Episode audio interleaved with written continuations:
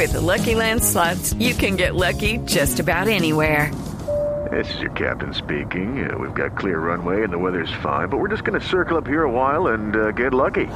No, no, nothing like that. It's just these cash prizes add up quick. So I suggest you sit back, keep your tray table upright, and start getting lucky. Play for free at LuckyLandSlots.com. Are you feeling lucky? No purchase necessary. Void where prohibited by law. 18 plus terms and conditions apply. See website for details. ¿Qué se requiere para una buena conversación? Un buen tema, un buen ambiente, buenos interlocutores, preguntarles a los que saben y dejar que todos expresen su opinión.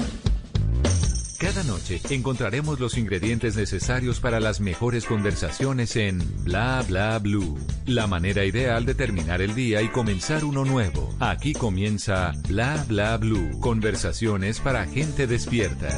En vivo, desde sus respectivas casas. Bla Bla Blue. Mauricio Quintero. Y ahora con ustedes. María Macausland. ¡Ey! Buenas noches a todos. Buenas, buenas. Hola María. ¿Qué más, Mauro? ¿Cómo vamos en esta, en esta semana de Halloween? Ah, no, segundo día especial semana de Halloween en Bla Bla Blue. eh, para morirse del miedo en Bla Bla Blue. Le vamos a poner esto esta noche. Siempre vamos Del miedo de la lunes- risa será. De la risa también. Siempre vamos de lunes a jueves, de 10 de la noche a 1 de la mañana. En la primera hora, siempre invitados de lujo. Josie Esteban ya está aquí, para aquellos a los que le- les asusta, como yo, nos asusta atravesar la pista de baile y querer bailar merengue con alguien y que nos dejen plantados con un no gracias, estoy cansada. Eso a los hombres nos produce terror, pánico, pánico, pánico. Pero a veces es verdad, a veces uno sí está cansado Uh. porque unos tacones. Sí, claro, uy, claro, claro. Ay, qué pecado. Pero sigamos, sigamos hablando de Halloween porque en la segunda hora, después de las 11, vamos a tener a nuestro antropólogo Esteban Cruz. Él está lanzando su nuevo libro, Vida después de la muerte. Esteban Cruz, sí, arroba Cruz Escribiente estará después de las 11. Y también después de las 11 el show bla bla bla con María Macauslan. Y seguimos con nuestro martes de Cójanos el Hilo. En Facebook encontramos el hilo de los despistes más graciosos que hayamos tenido. ¡Qué desastre! Campeón. Y a campeón propósito, a propósito, de, a propósito de un despiste, Mauro, que yo les estuve contando la semana pasada, que fue de Juanes, que se fue para su casa en un carro que no era el de él. ¿Se acuerdan? Sí, sí, en claro. este hilo de los despistes más graciosos, está buenísimo. Gloria Echeverry puso, me estaba tomando la gaseosa del vecino desconocido en el cine y me di cuenta por el sabor. Ay, no, claro, porque uno se confunde ahí de lado a lado. Margarita Guerrero respondió, yo le dije al Pío Valderrama, siempre he sido admiradora tuya, René. No, no, ¿qué es ¡Qué eso? desastre! Y Gio Aldo dijo, yo le pregunté por una dirección a un maniquí. Ese está- Pero eso sí le ese es mucho despistado. Ese es mucho Sí, sí, sí. despistado. Y como aquí hablamos todo, ya saben, y hablamos de todo, que después de las 12 de la noche, ustedes, todos los que nos están oyendo, nos pueden llamar al 316-692-5274. Así que tenemos un super programa, ya estamos listos y les tengo un coco que no da miedo. Es el único coco que no da miedo. Aquí está Josie Esteban en Bla Bla Blue.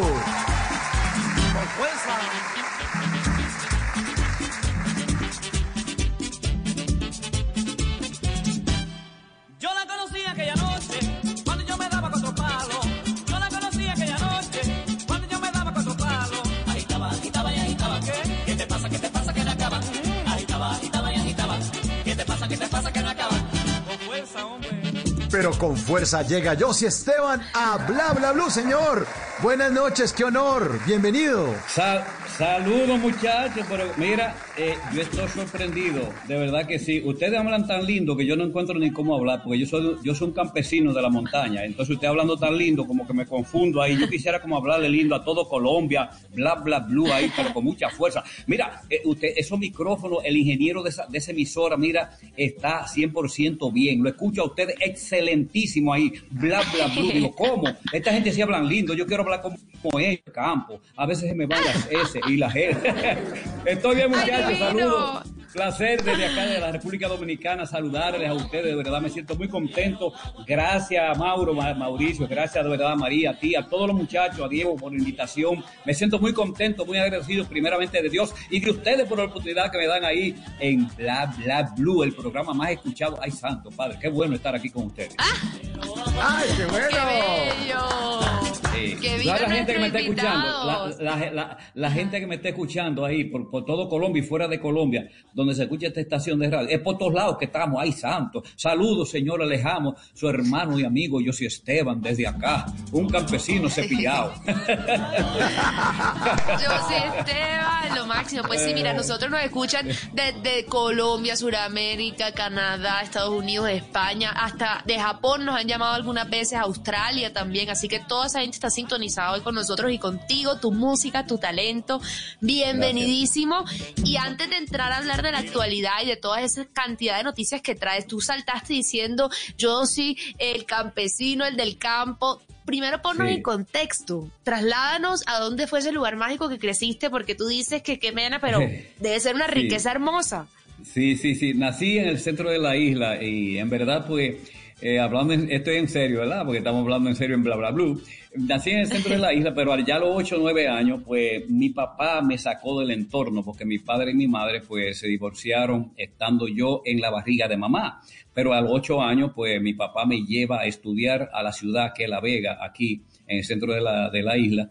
Y entonces ahí me saca del entorno para llevarme a otra familia, donde yo no conocía ni siquiera a mis hermanos, a los otros hermanos que tenía. Y eso es un revolú ya, empezar allí una vida nueva. Después de ahí, a los 12 o 13 años, me fui de la casa porque yo quería echar para adelante, yo quería ser cantante. Y siempre llevé eso como cantante, pero cuando te sacan de la familia, uno sufre mucho. Eh, quiero que sepa que cuando te sacan del entorno, a la gente que me escucha, cuando te sacan del entorno, eh, a veces es triste, pero muchas veces es bueno porque así tú te acostumbras como hombre, como mujer a echar para adelante, a tirar para adelante solo. Y eso es lo mejor que hay, progresar. Y yo me tiré a, a echar para adelante porque sabía que yo iba a llegar a ser gran cantante. Oye, oye, óyeme a mí, dan- oye, oye a mí dando- dándome aceite, dándome, ahora como dicen aquí, dándome escoba. Gran cantante. gran cosa, yo sé, este hombre. Estamos bien, estamos bien. Dándole gracias a Dios por todo.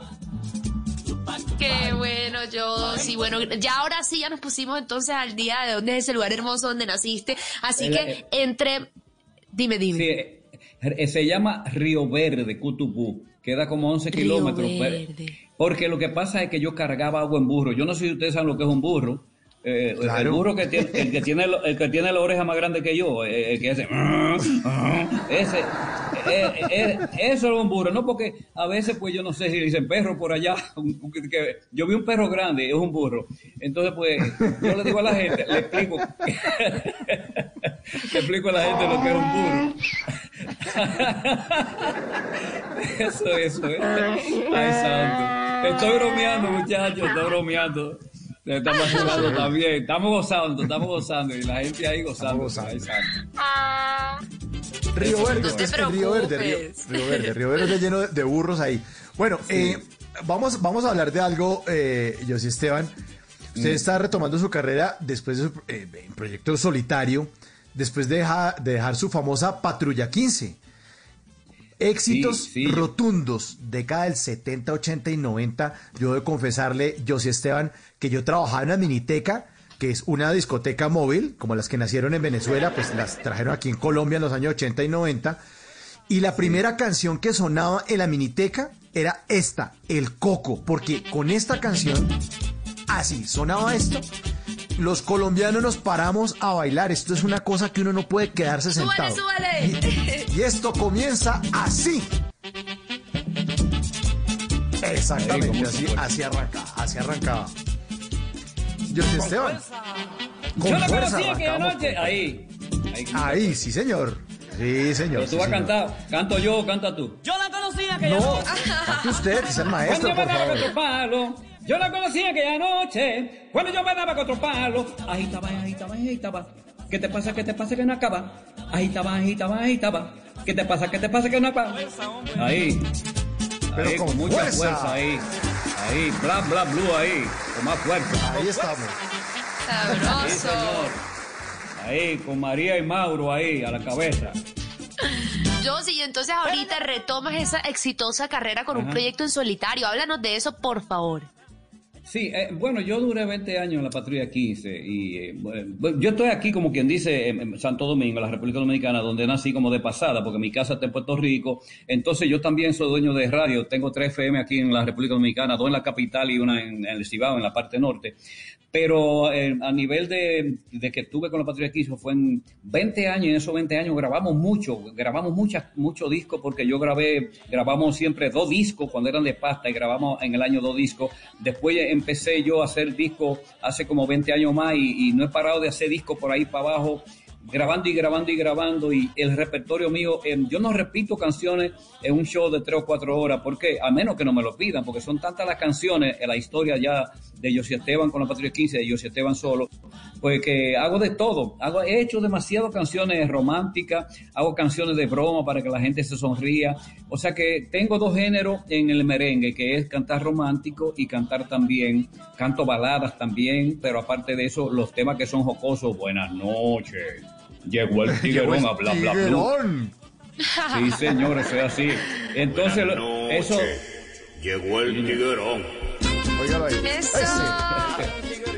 Ah, qué Sí. buena. Son parte De las bailable, canciones Mauro. también. Parte Sí. bailable. Sí. Otra de las canciones que yo hice también fue. Otra de las canciones que yo hice también fue una que se llama Pelú. Si me mira el pecho, Pelú. Si voy caminando, Pelú. Y la gente dice, Pelú, ¿cómo Pelú. camina? Pelú, que no me diga. Ay, Mauricio, Pelú. Miren a María, Eso. Pelú.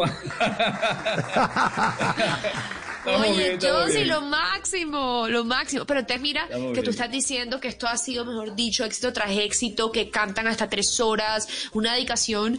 Pero entonces me llama la atención a ver qué me dices sobre eso, que hace al- algunos meses dijiste en una entrevista que en tu opinión el merengue no está en decadencia, que lo que pasa es que han sido un poco vagos. Y ahí entonces, ¿qué, lo, qué fue lo que Sí, pasó sí. ahí?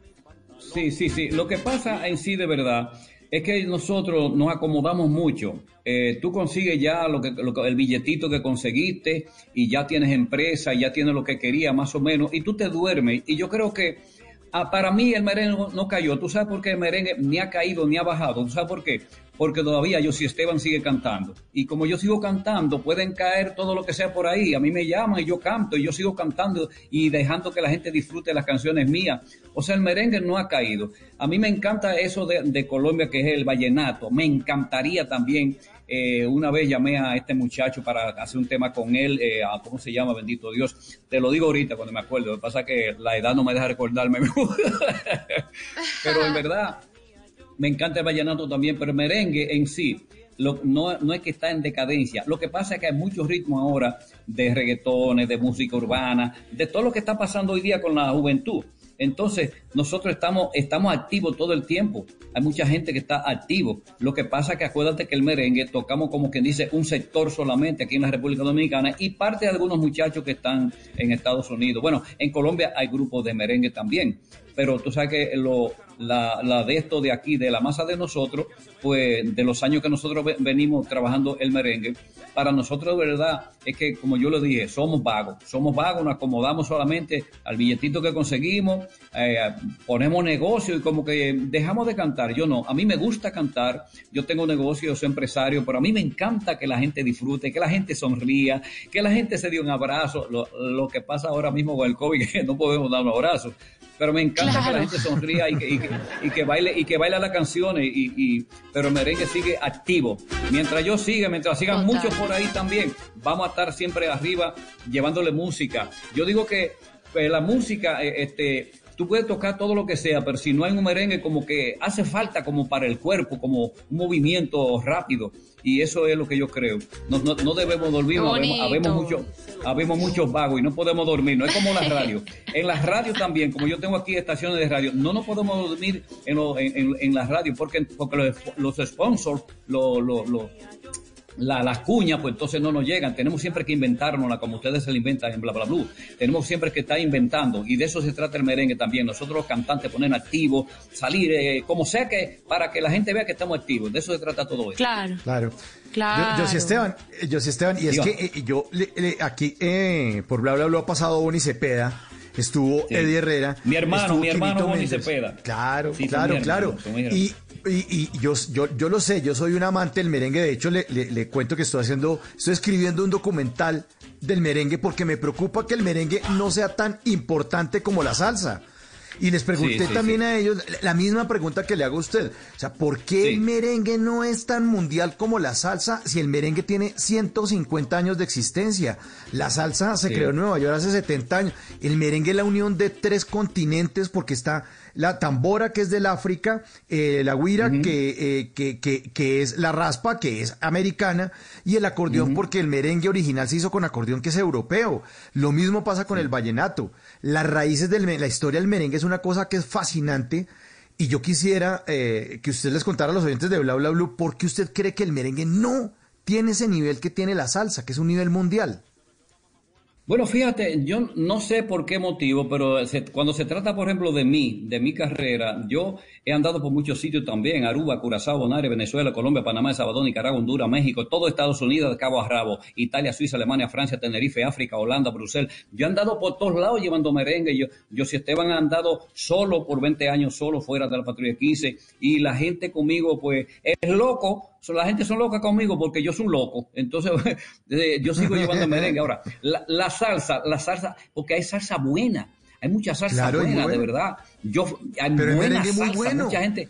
No, pero Sí, yo sé no, no, merengue to- muy, muy, muy buen, muy bien hecho. Muy, Sí, muy sí, no, no, bueno. mira, la, la música es tan bonita para los corazones, para, para el amor que nosotros sentimos, la música, que todos los, los reggaetoneros, los urbanos, el merengue, la salsa, cumbia, guaguancó, todo lo que sea es música, llena el alma, llena los corazones, pero la gente cuando escucha una salsa también le gusta un merengue, cuando le, le gusta un merengue también le gusta un reggaetón, o sea que la gente necesita la música para vivir en el planeta, y entonces nosotros qué Total. hacemos, lo que componemos, lo que componemos la música, tratar de llevarle el género que representamos. Yo si Esteban representa el reino, eh, el género merengue y muchos más de, de nuestros, nuestros hermanos amigos como Wilfrido, Boni, mi hermano Boni, Quinito, eh, Peñasuazo, este Di Herrera, o sea, todos mis hermanos representan el merengue y nosotros aquí nos amamos unos con otros y siempre hablamos cómo te fue por el viaje, cómo que esto, con quién tú fuiste, con quién es el otro. Siempre conversamos, sí, siempre conversamos, porque la música es el alma que une los pueblos, es el alma que, que, que une los corazones y los abrazos, y de eso se trata de nosotros de parte del merengue. Y yo sé que la salsa y todos lo que, los otros ritmos que, que mencioné también. Qué maravilla. Qué bueno. Qué bueno. Que viva el merengue. Gloria a Dios. que viva el merengue, Josie, y aparte me encanta el fuego con el que habla sobre, sobre el género, sobre la familia, que al final son todos esos músicos compadres que los han acompañado a lo largo del camino, y de esa disciplina que hablas a título personal, ya que tú eres una persona dedicada y todo, ¿tendrá eso algo que ver? Que tú te criaste sembrando maíz, yuca, batata, que tu mamá te mandaba al río a cargar agua en un burro. Eso, el que no se ha disciplinado después de eso y así constante y háblanos de esa belleza. de- Oye, María, Mauricio, usted está demasiado, eh, ¿verdad?, informado de mi vida. Eso es bueno, eso es bueno.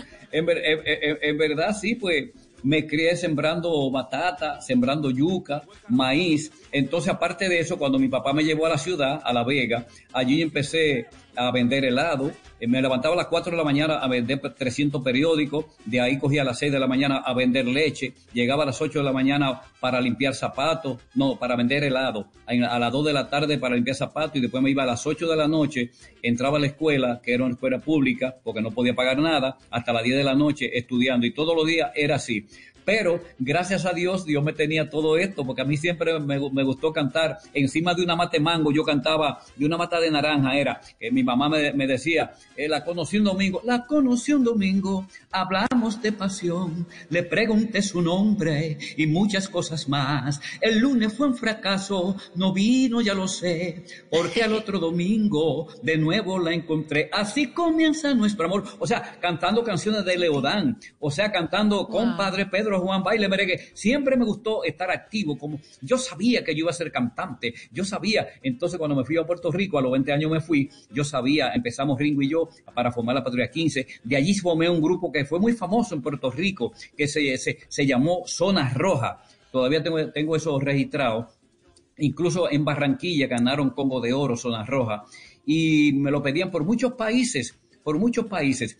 Eh, luego se formó otro grupo que se llamaba Las Nenas de Ringo y Yossi, donde participó, donde buscamos a Olga Tallón también, o sea, nosotros produciendo discos de, muchos, de muchas personas. o sea que, hemos hecho... hem- Hemos hecho, hemos hecho muchas cosas. Este campesino cepillado, que era limpiabota, lechero, heladero, dulcero, a todos los que me escuchan, no pierda la esperanza porque Dios tiene el, el- el- lugar perfecto para usted para posicionarte el día cuando Dios quiera. Por eso es que yo siempre hablo de Dios. ¿Por qué? Porque solo Dios hace al hombre feliz. De eso se trata todo esto. Y mi carrera, gracias a ustedes, que me dan la oportunidad siempre en la radio de que mis canciones suenen. De verdad, muchas gracias a los directores de programación, locutores, ustedes mismos en este programa que siempre están apoyando a Dios Esteban. Muchas gracias. Bla, bla, bla, blue, bla, bla, blue. Ya tú sabes.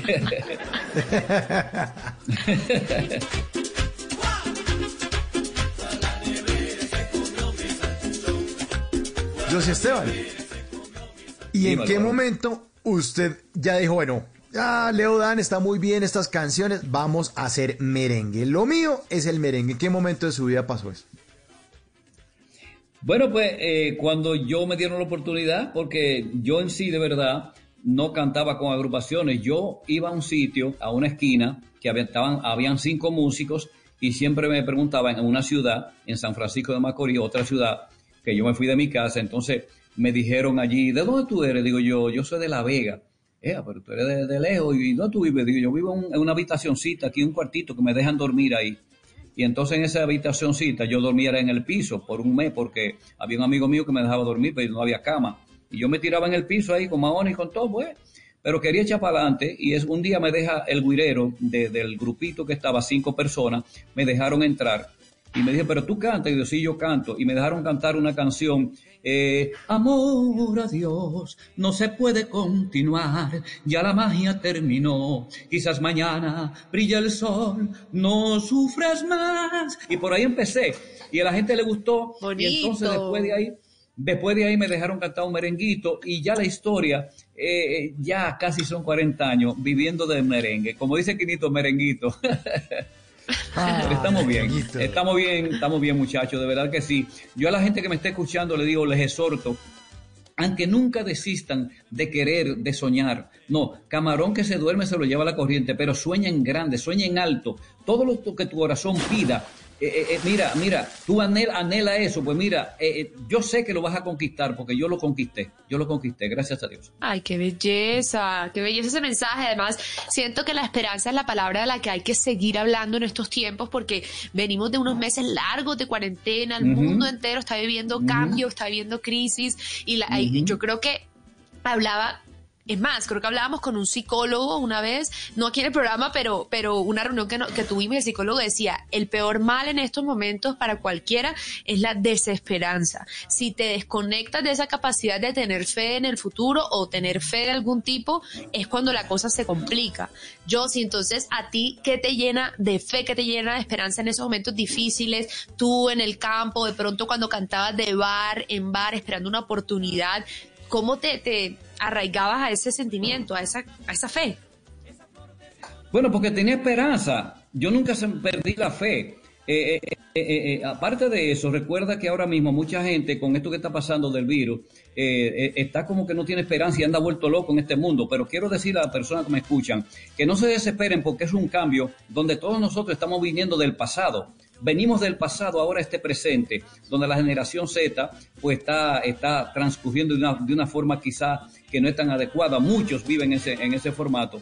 Pero yo nunca me des- tenido fe, siempre voy a mí. Cuando empecé con la primera estación de radio, fui a mí, la, segunda y la tercera, y sigo para una cuarta que ya estamos bregando muchas cosas. Este es el momento de oportunidad, este es el momento que el que tiene unos chavitos, unos centavitos, como se dice acá, o una platita, de uno poder comprar lo que, lo que, lo que, lo que anhela porque ahora hay una oportunidad. Para mí, la mejor época, yo no quiero que nadie se muera, de verdad no quiero. Yo tengo un año que no trabajo cantando, pero en verdad, en verdad, esto es para reflexionar. Reflexionamos que nos tenemos que amar, amar cada uno, amarnos el mundo entero. El mundo necesita amor. María, Mauro, el mundo necesita amor y todos los amigos que me escuchan a través de, de, este programa, bla, bla, blue, porque ustedes están llevando car cariño, alegría, amor. Si la gente supiera lo que ustedes hacen para ustedes transmitir este programa todos los días, hacer todo esto, mira, de verdad, van y le llevan allí un Mercedes-Benz, téngalo. es broma, es broma, pero en verdad ese esfuerzo, ese esfuerzo que sabemos claro. que vale la pena, así que echen para adelante, los admiro a ustedes, de verdad, hablan muy lindo y sé que están seteaditos con todos ahí, de verdad que sí. Aquí Qué estamos seteaditos. Y hablando de amor, aquí está uno de los grandes éxitos. Sí, señor. Un hombre busca a una mujer. Josie Esteban en Bla Bla Blue.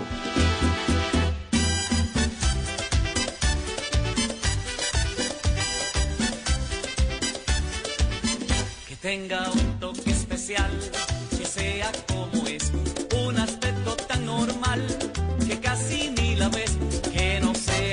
sea un huracán, que nunca eclipse el sol, un aroma familiar. Que sea María, usted bailando esto, usted no se puede bailar despegado. Esta canción es prohibido bailarla despegado. Hay que estar Total. juntos, abrazados con esta canción. Sí, por, favor. por la canción se creó Ojos lo de bailemos en una baldosa. Uno necesita una baldosa Claro, y no más. pero no más, ojo cerrado. Con José Esteban. Que o- ojos cerrados y boca abierta.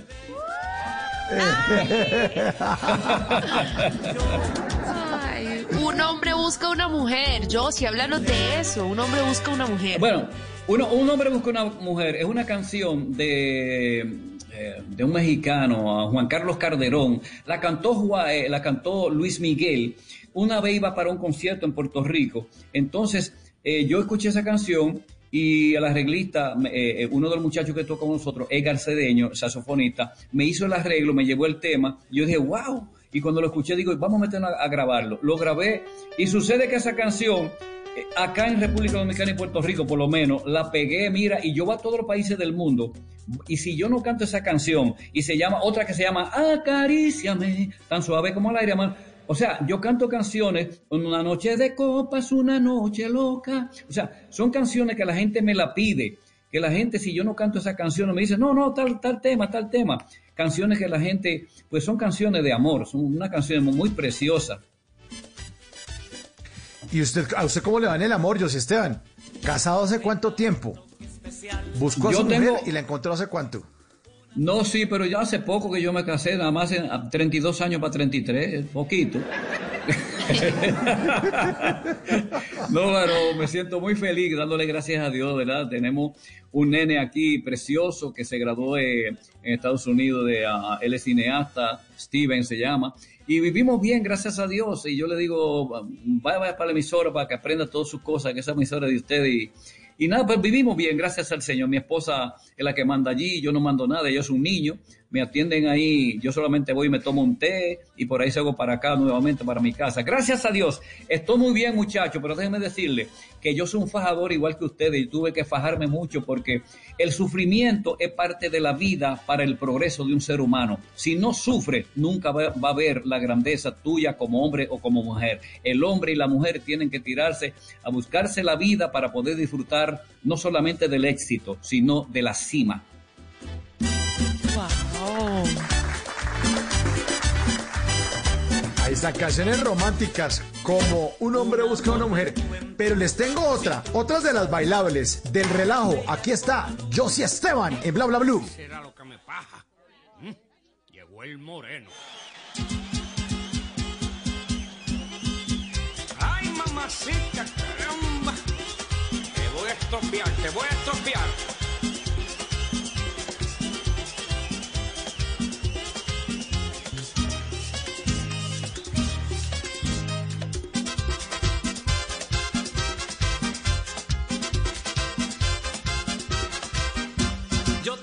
Amigo mío que se casó con una rubia, una muchacha muy linda, muy rica y de buena familia.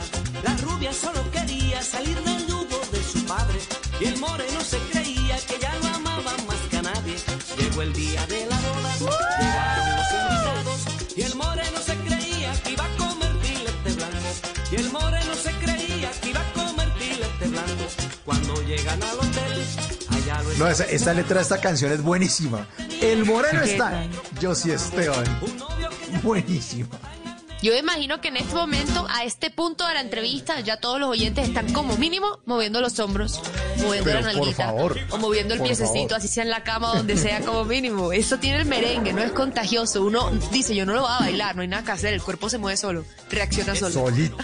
Solito. Hay un tema, muchachos, hay un tema que yo canté que se llama Si tú me dices que no tenga y yo te digo eso no es verdad. Si tú me dices que no tenga, ay santo. ¡Opa! ¡A beber todo el mundo, caramba! ¡Qué contento me siento! Hueva. Ah, esta es buenísimo.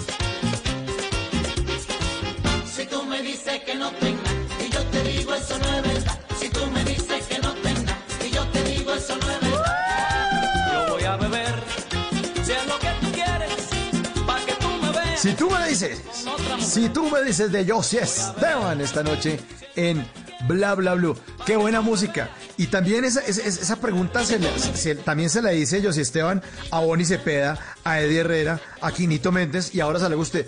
¿Qué es lo que tiene el merengue dominicano que, que como María y como ningún oyente puede uno quedar quieto? Uno oye el tatatán, tatá, tatatá, tatatá, y uno no puede quedarse quieto. ¿Qué es lo que tiene el merengue? Yo, yo creo que eh, todo es un conjunto, eh, eh, con la tambora, la guira, el piano, todo lo que suena ahí. Aparte de que nosotros también como cantantes tratamos de ser acto- actores. Yo trato de ser actor en cada canción. De, de yo, depende de la letra, cómo bromear, cómo cantarte una canción romántica. Todo es un conjunto para que pueda escucharse bien. Y lo hacemos así, lo hacemos. Lo, hace- lo importante es que ustedes eh, eh, eh, psicológicamente sientan el amor, espiritualmente sientan el amor que nosotros hacemos eso para que sonrían, para que bailen. Eso es lo que tiene eso. Tiene gusto, tiene azúcar, tiene es bonito, es bonito, es bonito. Lo que hacemos es, es lindo.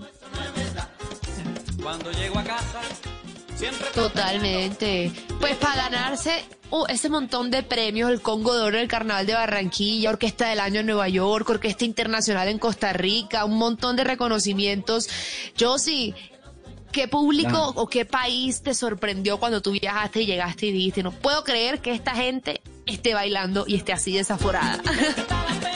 La primera vez que yo fui salí de, de Puerto Rico, porque era en Puerto Rico todo el tiempo, la primera vez que yo salí de Puerto Rico salí para un país hermoso, bello, donde la gente no se ha olvidado de mí, donde los locutores, directores de programación, todos me han dado la mano desde que yo salí. Y el primer país que yo visité y entré fue por Barranquilla.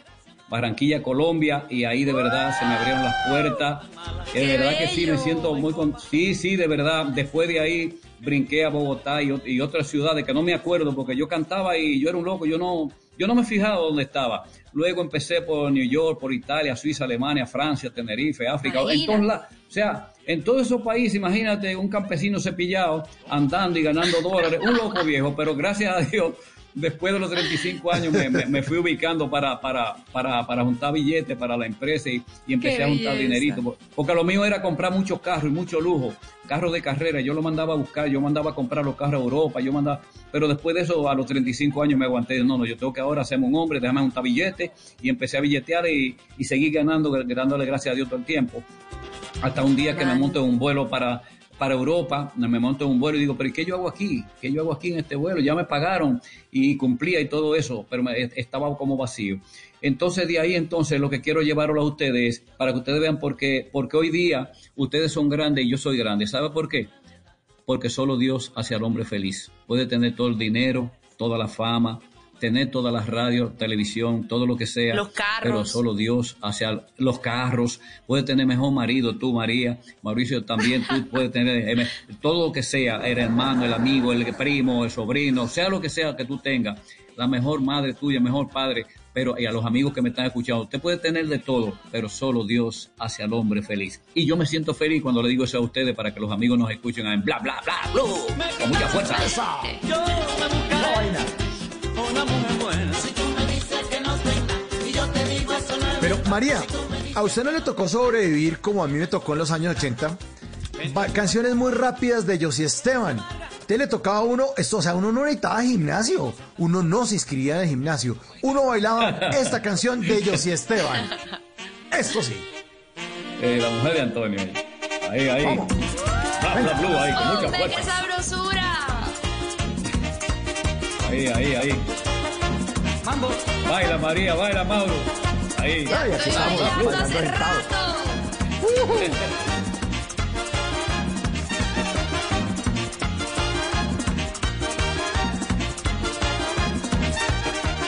La mujer de Antonio sale con pirulo. La mujer de Antonio sale con pirulo. Y que se comieron un racimo Y que se comieron está dudoso. Es dudoso. Ah, está dudoso. María, y es que le tocaba a uno responder, uno iba bailando y ¿qué? Ajá, o sea, eso terminaba Ya uno, estoy pero sudando, Mauro. Claro, tonificado. tonificado después de una fiesta. Mauro, y nuestros oyentes también, nuestros oyentes también están bailando, están aquí conectados. Sí, María y Mauro, déjame decir una cosa a ustedes. El que baila música mía de Josie Esteban, el que baila esa música le salen, le salen músculos. Total, sí, con- es porque con fuerza. con Compra la fuerza. pantorrilla también. Aquí le dicen batata. ¿Oíste, María? Ah, Le dicen la batata. batata. Yo tengo un tema que se llama la batata, pero se llama la negra. Esa negra caramba no quiere bailar, no quiere bailar. Y si baila conmigo la buena, se llama la negra, pero eh, le pusimos la batata, se llama. Ah, mira tú, aprendí eso, no tenía ni idea, la batata. Sí, aquí le dicen, aquí le dicen la batata. No la batuta, sino la batata. A, la- a la- a las piernas, a, a la- a las piernas que son así como de, de mujeres que le dan a, a la- a las pesas. Cuando se bajan así que se aplastan. con, con- con mucho peso. Y le crecen las piernas, les crecen... Ay, santo. Ay, ay, ay. Ese tema lo, eh, lo tocó conmigo una vez en Barranquilla, eh, eh, el Pollo Irra. El Pollo Irra, cuando estaba Rafael Orozco, mi hermano Rafael Orozco, que Dios lo tenga en la gloria. Cuando ellos íbamos mucho allí, eh, y él lo tocó con nosotros una vez que habían como 10 mil personas en, en- en un hotel allí, a, ¿cómo se llama ese hotel? El Prado, ¿eh? Algo así, Claro, en Barranquilla. Del Prado, sí. Hotel del Prado. Sí, eso, eso antes, mira, de verdad que sí. eh. Sí, sí, era bien chévere eso ahí. Oye, yo, si nuestros oyentes están conectadísimos, te mandan saludos, vamos a leerlos porque ellos se ponen contentos cuando uno manda el mensaje al, al entrevistado. Y Dale, más dale, cuando dale. es tan querido como tú. Entonces dicen por acá, eh, Javier Palencia escribe en Twitter, el mejor merenguero de todos los tiempos. También nos ponen, muy buenas y santas noches a María Mauricio y Simón y al gran invitado Josie Esteban. Qué artista, qué música y qué medicina de esas, y qué me dicen de esas épocas cuando colocaban una canción de la Patrulla 15 que uno no se quedaba sentado y conquista con esa música a las muchachas. Lo felicito bastante. Y este nos dice, ah, no puso el nombre. Eso es lo que nosotros No decimos, que ponga el nombre. El y nombre también nos preguntan por aquí. Juan Carlos Arangure, la mejor coreografía del merengue fue la de la Patrulla 15. Y te mando una pregunta, por favor pregúntenle qué es de la vida de Martín Martínez y de Alfred Coto, los mejores cantantes Sí. y bailarines de la Patrulla 15. ¿Cómo están Sí, Ma- ellos? Martín eh, está en Estados Unidos y está fijo en, en varios lugares, toca una noche en un sitio, luego en otro, y así que se la pasa buscándosela también, pero aparte trabaja, tiene otro trabajo. Alfred Coto, pues estuvo aquí en Puerto Rico con ah, Puerto Rico con Grupo Manía, pero ahora, primeramente estuvo conmigo, tú lo sabes, después estuvo con Grupo Manía, y entonces pues ahora hizo un grupo él solo, hace como dos años, y no sé mucho de él, me lo encontré, sí, hace como un año me lo encontré, pero a nivel de, de fiesta no, no me doy cuenta porque no, no, no sigo mucho. Estoy pues, muy pendiente aquí a la radio y muchas cosas mías. pero vive, Martín vive por allá y Alfred está en Puerto Rico. Y Ringo, y, y- y Ringo está en Puerto Rico también. Ringo, Ringo también está en Puerto. Rico por allá. Quedó Ajá. enterado nuestro oyente Juan Carlos y te digo que Quedó el que había mandado el mensaje anterior sí puso el nombre Edgar León, fiel oyente y seguidor tuyo. Yo, imagínate ese cariño intacto de la Muchas gente gracias. ahí. Muchas gracias, muchas gracias. Gracias de verdad a ustedes y a todos a los oyentes de ustedes y, y los seguidores los seguidores de Josie Esteban y de Josie Esteban La Patrulla 15, porque, porque son gente que saben de merengue, son gente que cuando hacíamos merengue se daban cuenta de lo que es merengue. Lo que pasa conmigo es que cuando yo canto, a mí no me gusta hablar mentira como si fuera doblando un disco. Yo canto y vamos a cantar. Vamos a cantar con rabia, con gusto, para que la gente siente ese gustazo en el corazón y, y él se le meta por los pies, y se le meta por los pies, se le meta por el cuerpo para que, que- para que enderecen ese cuerpo y con mucha fuerza. Con mucha fuerza. Pasacato, sacar todo, María, eso es. Para sacar todo para afuera. Ahí está. Ahí estamos, ahí estamos con Josie Esteban. Bueno, pero si tienen sed, pues alístense porque aquí está el cantinero, el cantinero, Josie Esteban en Bla Bla Blue. ¡Salud!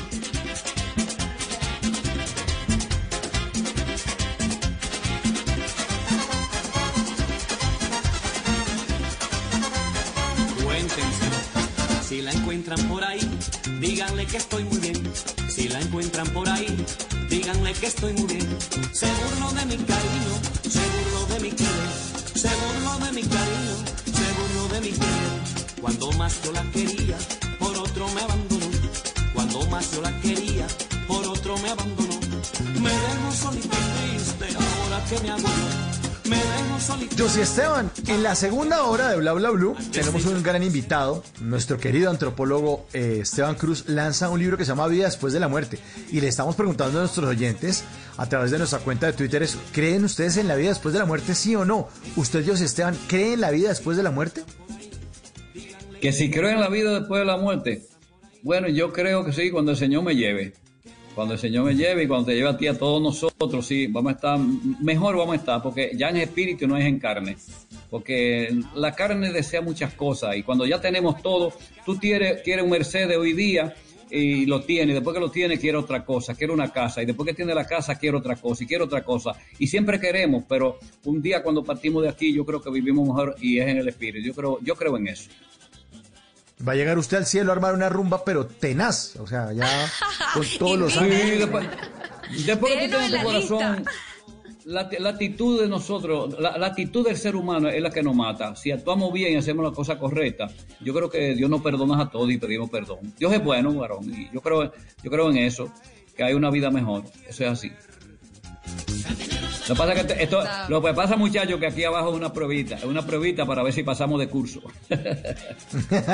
Pasamos de nivel. Exactamente. Ah, bello, pues el merengue, el merengue nos ayuda a que esta prueba sea más llevadera, que sea sabrosa, a uno sacar las penas y dejarlas todas en la baldosa, en la pista con sonrisa. Yo creo que esa al final es también un poco la misión de la música bailable y nosotros como caribeños lo sentimos más que nadie. Así que yo sí, gracias siempre por volver aquí, por no desamparar a tus seguidores, por seguir, como decías tú, alegrando los corazones con música, ritmo de tambora, de, todos esos instrumentos tan, tan maravillosos. Y bueno, dicen por ahí que no te dejaban entrar a los bares porque y que no te vestías muy bien, pero sí que te entraste en los corazones de todos tus seguidores. Eso es así, no me dejaban entrar porque no tenía ni, no tenía ni trapo para la trapito aquí, una camisetita, entonces no me dejaban entrar, pero yo me colaba así entre la gente y podía hacerlo. Hemos hecho grandes cosas en la música, gracias a Dios y gracias a ustedes que me dan la oportunidad, a ustedes María, de verdad, eh, Mauricio, muchísimas gracias a ti, gracias por invitarme también a, Diego, a todos los muchachos que laboran ahí en la estación de radio, eh, así que Radio Blue y todo, todas la- las emisoras del país entero. Muchísimas gracias a todos ustedes. Las redes sociales mías son Josie Esteban TV. El que, el que me quiera ver a mí, ponga Josie Esteban TV, ahí van a encontrar, encontrar todos los videos musicales de Josie Esteban, todo lo nuevo que yo estoy sacando. Ahora un tema Navidad que se llama Navidad Noche, no, Noche Buena. Así que ese mismo es. Ay, santo, ustedes están al día. No, no, a usted no se le pasa nada. Por eso ustedes son bla, bla, bla, bla, bla, blue. Santo. Pues qué noche tan buena, qué noche tan buena la que pasamos aquí al lado de José Esteban. José Esteban, muchas gracias por hacer parte de estas conversaciones para gente despierta en Bla Bla Blue aquí en Colombia. Un abrazo. eh, nuestro país es su casa, Blue Radio también y Bla Bla Blue es el sitio que más lo quiere usted aquí en Colombia. Se lo puedo asegurar, yo sí, Esteban. Bla, bla. No, muchísimas- Siempre. muchísimas abrazo, gracias, muy lindo, varón. Un abrazo muy grande. Gracias de verdad, Mauricio. Gracias a ustedes, María. Gracias, los quiero mucho. Gracias de todo corazón, muy agradecido. Y a la gente que sigue ahí con Yo soy Esteban y bla, bla, blue, pero con fuerza.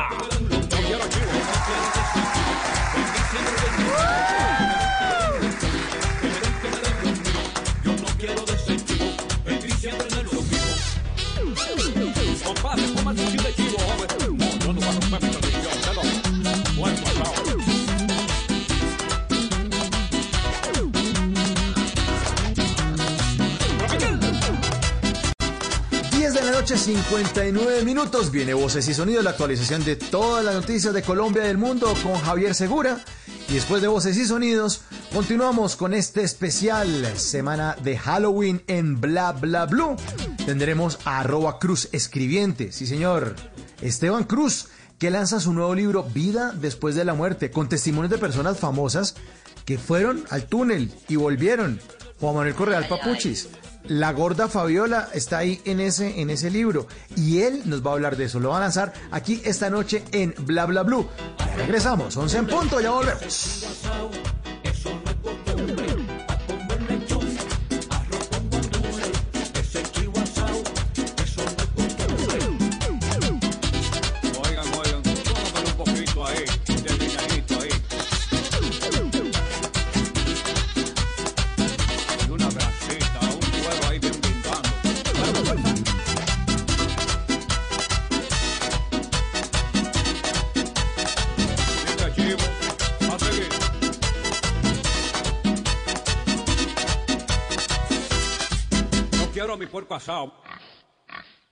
En las noches la única que no se cansa es la lengua. Por eso, de lunes a jueves a las 10 de la noche empieza Bla Bla Blue con invitados de lujo. Yo soy Lorna Cepeda. Yo soy Diego Verdaguer. Les habla Consuelo Les habla el chef Jorge Raúl. Hola, soy Carolina Cuervo. la reina de la música popular. Yo soy Adriana Lucía. Yo soy Tato Devia. Blue, vamos a echar entonces el pote y el Con petanco. buena música, con historias que merecen ser contadas, con expertos en esos temas que desde nuestra casa tanto nos inquietan y con las llamadas de los oyentes que quieran hacer parte de este espacio de conversaciones para gente despierta. Bla bla blue. De 10 de la noche a 1 de la mañana. Bla bla blue. Con María Macausla, Simón Hernández y Mauricio Quintero. Bla bla blue. Porque ahora te escuchamos en la radio. Dos, tres, por ti. El cáncer de seno es un tema que no debemos esconder. 1. Mueve los dedos de arriba hacia abajo. 2. En círculos. 3. De afuera hacia adentro. Y listo. Hazte el autoexamen en casa. Cuídate. Es por ti. Blue Radio. Voces y sonidos de Colombia y el mundo en Blue Radio y bluradio.com, porque la verdad es de todos. Ya son las 11 de la noche y dos minutos. Soy Javier Segura y esta es una actualización de las noticias más importantes de Colombia y el mundo en Blue Radio. Mucha atención que Miel Camilo Parra, señalado de atacar a su expareja con un hacha, no aceptó cargos. La información la tiene Silvia Charri. A pesar de los argumentos de la Fiscalía, Miguel Camilo Parra no aceptó los cargos eh, por el delito de feminicidio agravado en modalidad de tentativa que le fue imputado por el ente acusador porque el pasado 16 de octubre, después eh, de una discusión, agredió a su ex compañera sentimental con un hacha en varias partes eh, del cuerpo. Incluso asegura el ente acusador en presencia del el hijo de esta mujer que era un menor de 12 años eh, de edad. Al no aceptar los cargos quiere decir que este proceso irá a juicio. Incluso dice la Fiscalía que tiene pruebas de que estos comportamientos agresivos en contra de su mujer eh, venían eh, de tiempo atrás y que lo probará ante un juez de conocimiento. Y cuando ya son las 11 de la noche y tres minutos, la Sala Plena del Consejo de Estado eligió como magistrada de la sección cuarta a la doctora Miriam Gutiérrez. Será el reemplazo de Jorge Octavio Ramírez Ramírez. La información la tiene Michelle Quiñones. Miriam Gutiérrez es abogada de la Universidad Nacional de Colombia, especialista en Derecho Administrativo y tiene estudios en Derecho Público e Instituciones Jurídico-Políticas. Fue jefe de fiscalización de la Administración de Grandes Contribuyentes de la DIAN y es gerente y socia de KPMG, una red global de firmas que presta servicios de auditoría, impuestos y consultoría. Acaba de ser elegida por la Sala Plena del Consejo de Estado como magistrada de la sección cuarta y será el reemplazo de Jorge Octavio Ramírez. 11 de la noche y 4 minutos en Antioquia, la Contraloría hizo 824 hallazgos eh, por un presunto detrimento patrimonial que asciende a 4.107 millones de pesos por presuntas irregularidades en contratos firmados durante la pandemia. Camila Carvajal. Tras revisar 29.451 contratos por más de 1.6 billones de pesos, plata pública, la Contraloría de Antioquia hizo 335 auditorías y encontró 824 hallazgos por un presunto detrimento de 4.607 millones de pesos. Pues bien, la Contralora Elsa Yasmín González explicó dónde están esas irregularidades. Estos hallazgos se distribuyen eh, de la siguiente manera. En el Bajo Cauca, 116. Magdalena Medio, 84. Nordeste, 14. En la subregión norte, 10. En el occidente, 7. En el oriente, 28. Suroeste, 32. Urabá, 7. Y en el Valle de la Urrá, 526 hallazgos. Los casos van a ser estudiados y trasladados a la Procuraduría o a la Fiscalía según cada irregularidad. 11 de la noche y 5 minutos fue capturado el hombre señalado de abusar sexualmente de un habitante de la calle con problemas de salud mental en Ciénaga, Magdalena. El abuso quedó registrado en cámaras de seguridad en un local comercial. Odín Vitola. El capturado responde al nombre de Alfonso José Serpa Jubinau, de 27 años de edad, quien deberá responder ante las autoridades judiciales por el abuso sexual de que fue víctima un habitante de la calle con serios problemas mentales. Sobre la captura habla el comandante de la Policía Metropolitana de Santa Marta, el coronel Oscar Solarte. Se, se logra la captura de este sujeto en una operación coordinada con la Fiscalía General de la Nación. Se logra obtener la orden de captura por acceso carnal violento agravado en tentativa agravada. Esta orden de captura la emite la Fiscalía 17 Seccional de Ciénaga. El abuso en mención se registró el pasado fin de semana y tras quedar grabado en cámaras de seguridad, se ha tornado viral en esta zona del país. 11 de la noche y 6 minutos. Los Dodgers de Los Ángeles ganaron su primera serie mundial desde 1988 luego de vencer en el último juego a los eh, Tampa 3 por 1. Fabio Poder. Hola, buenas noches. 32 largos años pasaron para que los Dodgers de Los Ángeles se coronaran nuevamente campeones de la Serie Mundial de Béisbol. En un juego cerrado vencieron tres carreras por una a los Rays de Tampa con una gran actuación de Mookie Betts que conectó en cuatro turnos dos imparables, un doble y un jonrón con dos anotadas y una impulsada. El mexicano Julio Urias lanzó magistralmente dos innings y un tercio para apuntarse el juego salvado y otro mexicano, Víctor González, fue el pitcher ganador. El béisbol de las grandes ligas con Fabio Poveda Ruiz para Blue Radio. Noticias contra reloj en Blue Radio. Y cuando ya son las 11 de la noche y 7 minutos, la noticia en desarrollo, un colaborador del jefe parlamentario de Venezuela, Juan Guaidó, que también es el presidente interino de ese país, fue detenido por agentes de seguridad, un caso que el opositor y sus aliados habían calificado como una desaparición forzosa, informó este martes el gobierno de Nicolás Maduro. La cifra en la plenaria de la Cámara de Representantes fue aprobada por mayoría del proyecto de ley que buscaba parte que fuera parte del gobierno ampliar el cupo de endeudamiento de la nación a 50 billones de pesos. La ampliación de esas y otras noticias en blurradio.com y en Twitter en arroba blurradioco. Sigan disfrutando de Bla Bla Blue, conversaciones para gente despierta. El mundo nos está dando una oportunidad para transformarnos, evolucionar la forma de trabajar, de compartir y hasta de celebrar. Con valentía enfrentaremos la realidad de una forma diferente, porque transformarse es la nueva alternativa. Blue Radio. Estás escuchando Blue Radio. Es un buen momento para dejar volar tu imaginación con un buen libro o con esa película que tanto querías ver. Es tiempo de cuidarnos y querernos. Banco Popular. Hoy se puede. Siempre se puede. Para ti, que eres parte de la generación que lo merece todo, que nos viste crecer y nos llenaste de inspiración. Tenemos la oferta Diamante del Banco Popular para pensionados, que te acompaña y te permite alcanzar todos tus propósitos. Visita nuestras oficinas y solicita tu cuenta Diamante, CDT, Presta Ya, tarjeta de crédito Diamante, Casa Ya y disfruta de todos los beneficios que tenemos para ti. Banco Popular. Hoy se puede, siempre se puede. Somos Grupo Aval. Vigilado Superintendencia Financiera de Colombia. Dígale no a las noticias falsas. Evite los medios anónimos e irresponsables. En tiempos de emergencias y de incertidumbre, es fundamental la información verificada y confiable. Los medios de comunicación formalmente establecidos, por su profesionalismo y responsabilidad, son el antídoto más eficaz contra las noticias falsas y la desinformación. Infórmese por la radio y la televisión a toda hora, con los rostros y las voces que usted conoce y confía. Fue un mensaje de la Asociación Internacional de Radiodifusión, AIR. Si es humor, ¿Dónde está Aquí. No enturbies el manantial de la risa con el petróleo derramado de tu amargura, Jorito. ¿Cómo? Ay, no, qué cosa. Mira que hoy, hoy, hoy, hoy vengo más confundido que el Siri de Navarro Wolf. A ver, Si es opinión, ¿cómo sintió y cómo vio a Leopoldo López desde España, a don Pedro Vieros? Muy bien porque él, digamos, es una voz muy importante de la oposición, pero siempre existe, digamos, alrededor de la oposición venezolana una sensación de división interna. No se siente y no se percibe que haya unificación en el mensaje para lograr sacar a Nicolás Maduro del poder en Venezuela. Voz Populi. Tenemos al amante pescador.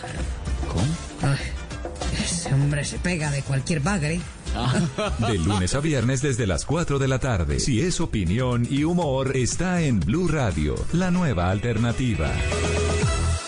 En las noches, la única que no se cansa es la lengua. Por eso, de lunes a jueves a las 10 de la noche empieza Bla Bla Blue con invitados de lujo. Le saluda la chilindrina. Soy Bonnie Cepeda. habla Michelle Brown. Yo soy Liz Pereira. Checo Acosta, el príncipe del carnaval. Soy Claudia Bamón. Los saluda Alfredo de la Fe. Yo soy María. Con buena música, con historias que merecen ser contadas, con expertos en esos temas que desde nuestra casa tanto nos inquietan y con las llamadas de los oyentes que quieran hacer parte de este espacio de conversaciones para gente despierta. Bla bla blue, de 10 de la noche a 1 de la mañana. Bla bla blue, con María Macausla, Simón Hernández y Mauricio Quintero. Bla bla blue, porque ahora te escuchamos en la radio.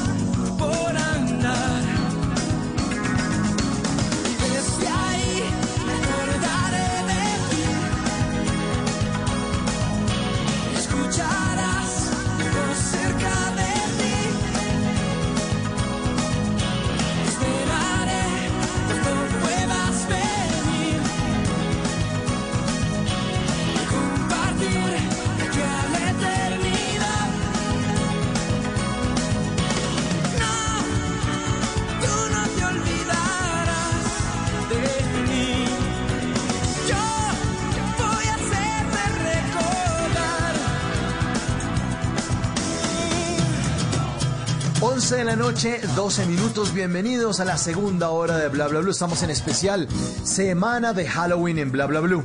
El camino del cantante mexicano Alex Intec, eh, porque hace algunos años Alex Intec eh, tu- tuve la oportunidad de entrevistarlo y me dijo que esta canción se la ha compuesto a un amigo que murió.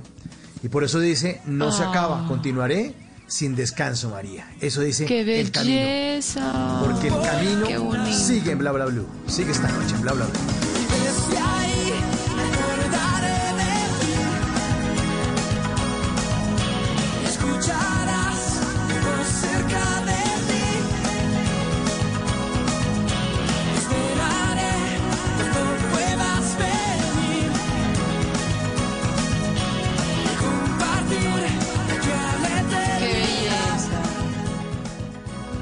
Escuchando la letra, uno de verdad se le pone la piel de gallina pensando que es dedicado a su amigo Alex Sintek, gran cantante. Y sí, es que hay veces que las personas necesitamos creer en que el camino continúa, eh, aferrarse a ciertas cosas para continuar y seguramente eh, eso van a decir algunos de nuestros oyentes esta noche, después de que hablemos con nuestro invitado, porque vamos a hablar de su libro Vida después de la muerte, una serie de relatos, ojo ahí, no, no pretende que sea una verdad absoluta, no es una serie de relatos muy bien relatados, muy detallados de personas que han estado al otro lado de ese lugar misterioso, que todos aún no terminamos de comprender.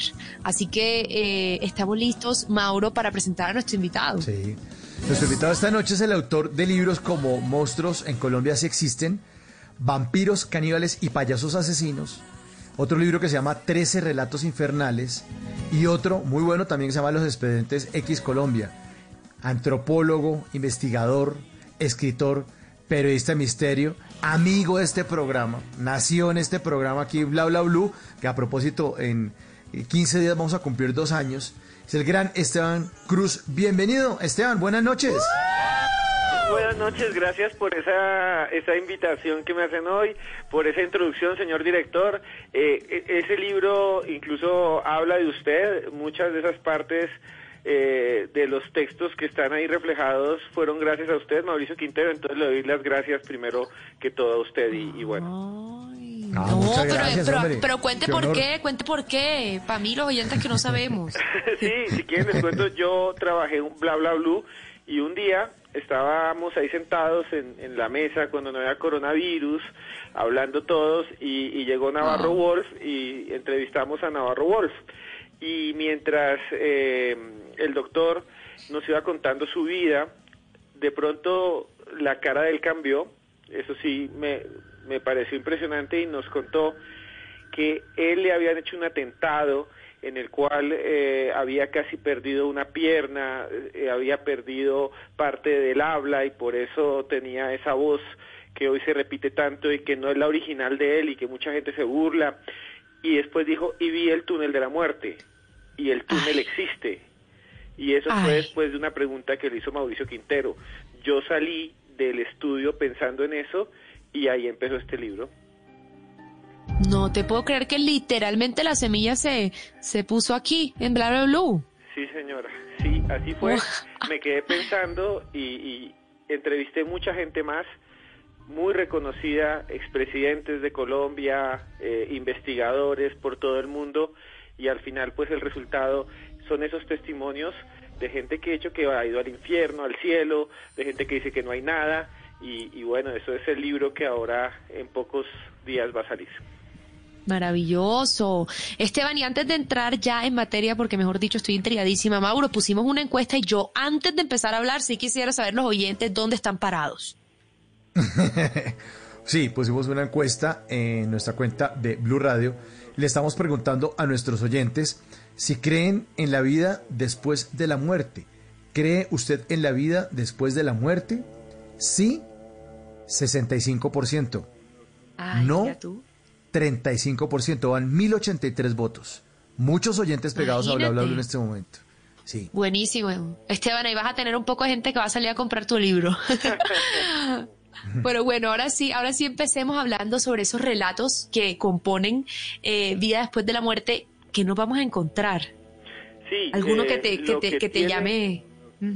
Sí, lo que contiene el libro realmente son relatos en los cuales eh, se reflejan las experiencias de personas que dicen haber estado muertas y ser resucitadas por los médicos, ¿no? Por, por eh, sistemas eh, de resucitación, por medicinas y que en ese momento, dicen, tuvieron experiencias extracorpóreas que la ciencia ha denominado SM, experiencias cercanas a la muerte.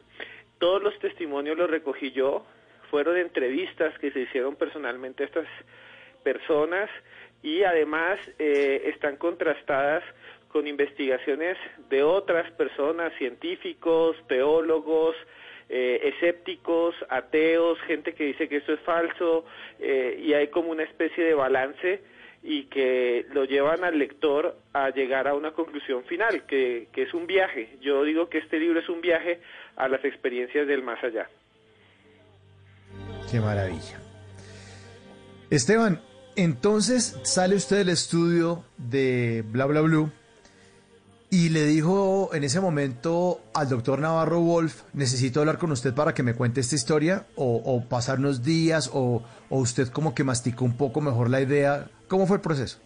Sí, eh, Mauricio Quintero le había hecho una entrevista muy, muy detallada a Navarro y justo a la salida, después de que habló del túnel, yo lo abordé y le dije, doctor, necesito hablar con usted, quiero que me haga una quiero hacerle una entrevista sobre el tema de la experiencia después de la muerte. Él me dijo que por supuesto yo trabajo en otro lugar que se llama Red Más, que es un canal cerrado de televisión, y le dije sí.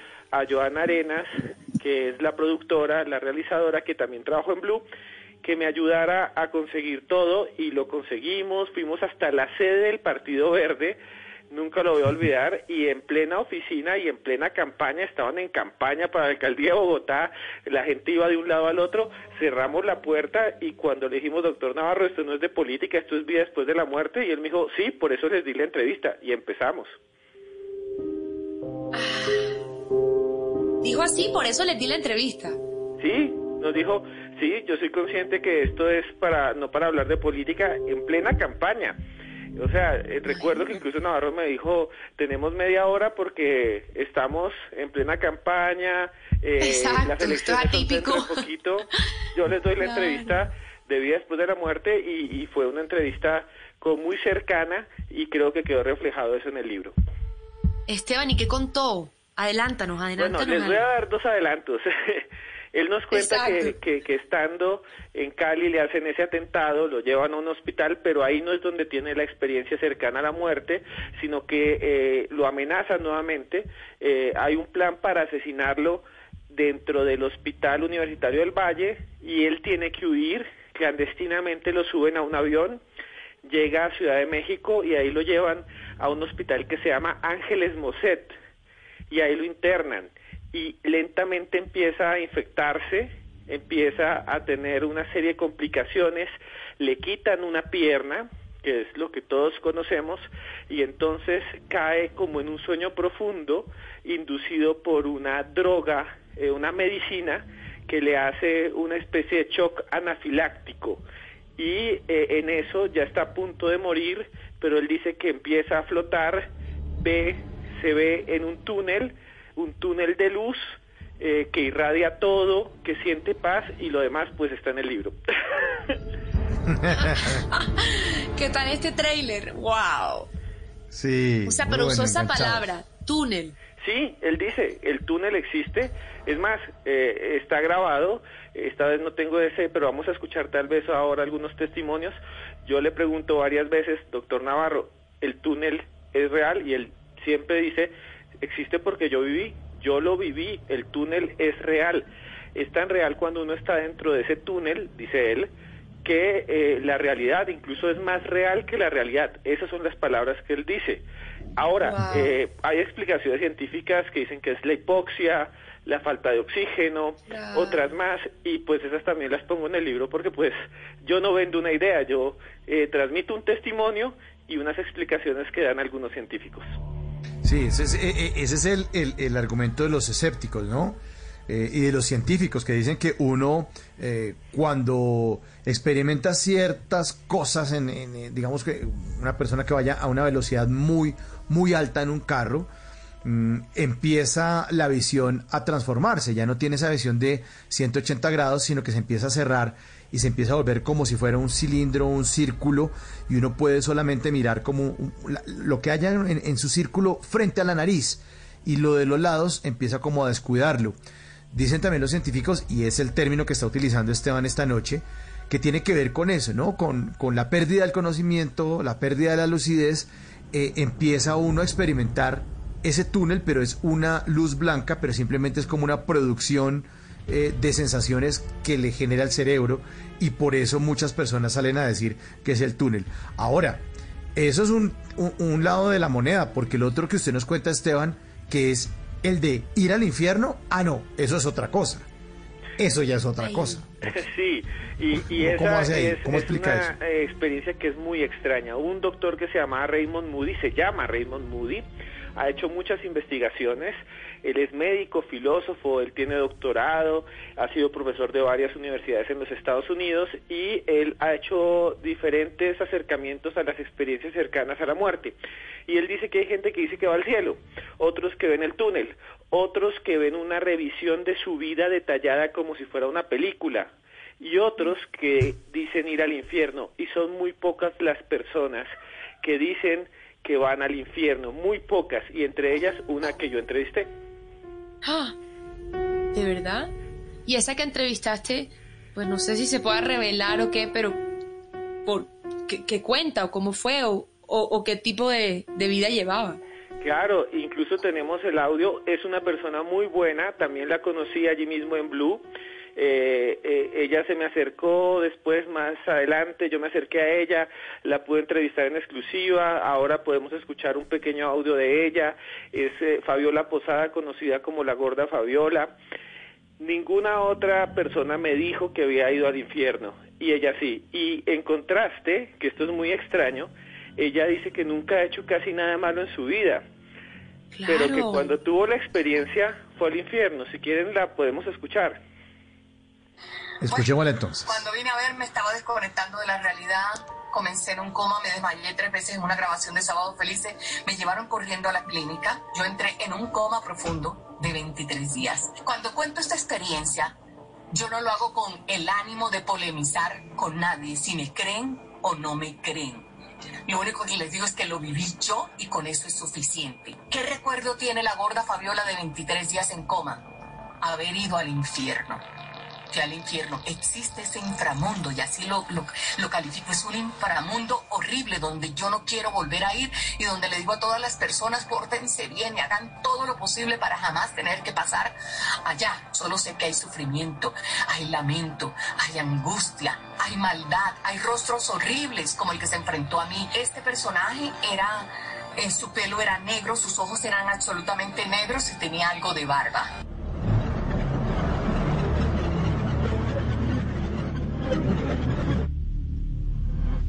Increíble, increíble, ¿Qué? Esteban. Eso Sí. que usted Guau. nos está mostrando esta noche. Increíble. Sí, eh, eso dice ella, esa entrevista, lo que escucharon, esa la hice yo mismo, es un extracto de la entrevista que usé para el libro, es mucho más larga, la entrevista original pues no la podemos pasar acá, dura 60, 70 minutos, ella cuenta su experiencia en lo que ella considera es el infierno, que ella lo ve como un espacio muy oscuro, con unas paredes muy sucias, como que están labradas, en donde hay personas que ella conoce, que ya murieron, que pues en el libro lo van a poder leer, y ella dice pues que ella fue al infierno y, y que fue parte de su experiencia, que es muy extraño las experiencias cercanas a la muerte, las que son desagradables, pero existen alrededor del mundo. Wow, mira, o sea, piel de gallina absolutamente, además, porque de lo poco que sabe uno, de lo poco que ha leído o investigado, lo que uno tiene así como por inercia en la cabeza es el que habla de infierno, es aquel que hizo mal durante la vida. Y estamos hablando de la gorda Fabiola, o sea, en caso tal, ¿cómo fue a parar a algún lugar que se asemeja a eso que ella describe? Sí, es muy raro porque además, eh, según lo que ella misma cuenta y lo que yo investigué con otras personas, ella es una persona que no ha tenido, digamos, ningún episodio de maldad, nunca se ha visto envuelta ni siquiera en chismes. Eh, eh, todos los que han trabajado con ella pues dicen algún problema será el normal, pero pues nunca ni un delito ni nada, lo que uno considera que debe ir alguien al infierno, ¿no? Eh, pero eh, muchos científicos y muchos psicólogos explican que las eh, experiencias desagradables tienen que ver con algo que se va a ver después de eh, que la gente se recupera, que es el cambio, ¿no? Muchos de esos que han vivido cosas terribles terminan cambiando aún más positivamente y varias teorías dicen que simplemente son interpretaciones del cerebro eh, de un momento en el que no había oxígeno, como ya habíamos hablado, y esas visiones se arman para dar como un relato coherente. Pero pues el enigma sigue ahí, porque no tenemos todavía explicación de eso. Esteban, y la gorda Fabiola eh, vio a personas que ella conocía en eso que identificó como el infierno. Sí, ella dice que en algún momento eh, una especie de rostro muy maligno, muy desagradable, la guía a caminar como por un pasadizo comprimido con unos ladrillos eh, ocres y que la lleva hasta un lugar desde donde puede visualizar un hueco y que en ese hueco había mucha gente eh, que estaba sumergida, sufriendo, y que en ese hueco ve muchas personas conocidas, fallecidas, que incluso la miran y que le piden ayuda, que la saque, pero que ella no puede hacer nada y que entonces sufre aún más por no poder ayudar a su tío eh, muerto hace mucho tiempo, a, a- su amigo de la universidad, bueno, a un grupo de personas que estaban allí. Uf, no, qué estremecedor también ver a seres queridos que ya no están sufriendo, eh, cualquiera que haya sido la, explicación, la experiencia y el recuerdo queda. Y Esteban, después de pronto, tú no te fuiste como también, además de investigar la parte científica, de pronto la parte un poco más esotérica, como qué explicación le dan a eso eh, personas que sí creen en la vida después de la muerte o personas que se dedican a estudiar otro tipo de fenómenos. Sí. De pronto, ah, quizás. Eh, sí, eh, eh, lo que intenté también, aparte de, de las personas que están diciendo que esto no es real y que es orgánico, que sería la respuesta natural que también está plasmado en el libro, también investigué a los religiosos, ¿no? Porque eh, las religiones en su corpus, en sus cánones, hablan del más allá y son las que en parte hablan del infierno, del cielo, del tártaro, del Valhalla, del paraíso y en este caso el infierno y las visiones del infierno las han tenido también santos, las han tenido también monjas, las han tenido personas que en trance eh, se proyectan según la religión, según el catolicismo, a, a- allá, a ese más allá infernal. Entonces es interesante porque muchas de las visiones son similares, ¿no? Siempre se habla de un hueco, de algo que es- está como eh, en- horadado y siempre las personas que dicen que ven el infierno o almas penando las ven desde arriba. Eso es muy, muy, muy, muy fuerte. Otra cosa que yo encontré es que hay otro testimonio de alguien que llaman el Lázaro de Corabastos. Es un testimonio de un hombre que fue resucitado por un médico en el hospital de Kennedy, fue muy famoso, el señor Vanegas, Javier Vanegas, que era pues un reciclador, y él dice que también ve el infierno desde arriba en un hueco y que ahí ve a todos los ladrones y las bandas de Corabastos que fueron asesinados y que eran muy malos y que también le piden ayuda. Es un relato igual al de la gorda Fabiola, pero con contextos sociales distintos. Y eso está Es en el libro. increíble, sí, es increíble, está en el libro. Esta noche, Vida después de la muerte, el nuevo libro de Esteban Cruz Niño, en este especial semana de Halloween en Bla Bla Blue. Esteban, pero hay también más testimonios. ¿Qué otras personas hablaron con usted acerca de esta vida después de la muerte?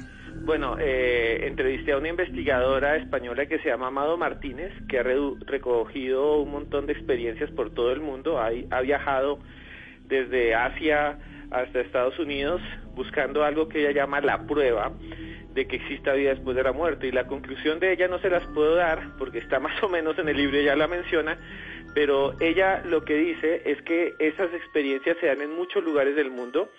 Ella registra, por ejemplo, experiencias de niños, algunos muy famosos, otros que fueron un fraude evidente, un fraude y se hicieron películas y todas esas experiencias, pero que evidentemente fueron construidos por los padres para venderlas.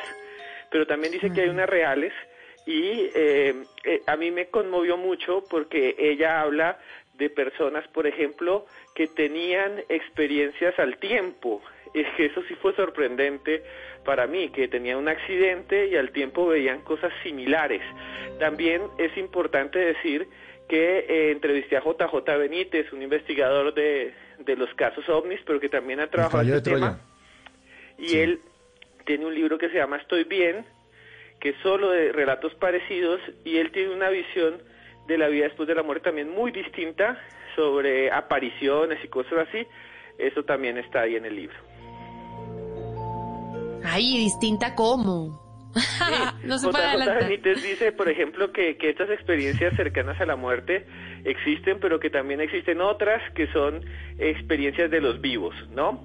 Él dice que las experiencias no son solo de los que casi fallecen y, re- y- vuelven con recuerdos, sino también de los como nosotros que estamos vivos, en algún momento vamos a tener experiencias cercanas a la muerte con apariciones. Él, él les habla, él habla de apariciones, él dice que ha investigado por todo el mundo y las hay. eh, y sobre todo estas apariciones que surgen al momento en que uno también está moribundo pero consciente. Entonces él dice que, por ejemplo, las personas que están a punto de morir agonizando reciben las visitas de familiares fallecidos, de espíritus, y que eso está registrado en todas las culturas. Yo me puse a investigar y si es real, incluso pues es real que existe eh, estos casos, no que esto sea una realidad tangible, no lo puedo decir yo, pero sí en todo el mundo y en todas las culturas se habla de que los moribundos reciben a los muertos. Vida, vida después de la muerte. El nuevo libro de Esteban Cruz, nuestro querido antropólogo de Bla Bla Blue. Incluye testimonios también de Ernesto Samper Pizano. Incluye testimonios de JJ Benítez, de Antonio Navarro Wolf, como ya eh, nos estaba contando, de Juan Manuel Correal, nuestro querido Papuches, que también ha sido invitado aquí en Bla Bla Blue, y de la gorda Fabiola, nuestra queridísima gorda Fabiola de Sábados Felices. Bueno, ¿qué otro testimonio tenemos para escuchar, eh, don Esteban, que usted quiera que, no- que nuestros oyentes, eh, pues esta noche sean testigos de, esos audios y de esos fragmentos de entrevista? ¿Cuál otro tenemos? Sí, esto a mí eh, me causó, digamos, eh, cierta, no sé, eh, me, me cambió un poco ese testimonio porque eh, yo no pensé que lo fuera a conseguir. Yo llamé repetidas veces al presidente Samper. Eh, Yo no me meto en política nunca, pero yo había escuchado que él ha vivido esta experiencia y un día me contestó. Entonces yo dije, hagamos la entrevista y él me dijo que sí. Fuimos a la oficina de él que queda en un piso muy alto y cuando llegamos eh, me asombró un poco la sencillez y le dije, doctor, esto es para hablar de vida después de la muerte. Y él, la cara se le cambió, yo dije, me va a mandar a la porra, pero lo que me dijo enseguida fue aún más alucinante, me dijo, claro que sí, claro, pregúnteme lo que quiera, instalamos micrófonos, todo, y lo que van a escuchar es parte de su experiencia en ese otro mundo o en esa otra realidad. Eso fue a raíz del atentado que me hicieron en 1989 eh, en el aeropuerto El Dorado, en el cual pereció José Antequera. Me llevaron rápidamente a la clínica. Había tenido 13 impactos de bala. Me alcanzaron a sacar 9, me quedan todavía 4 adentro. Y viví unos momentos muy difíciles eh, en los días siguientes al atentado. Veía todo verde como, como si hubiera una marquesina encima de mí. Y luego comencé a, a, a tener cierto tipo de visiones. Y yo esa noche vi a mi papá y a mi abuelo, a los dos, en la colina, que me estaban llamando. Y, y le, le escribí a, a mi mujer, porque en ese momento estaba entubado, le dije, me están llamando mi papá y mi abuelo.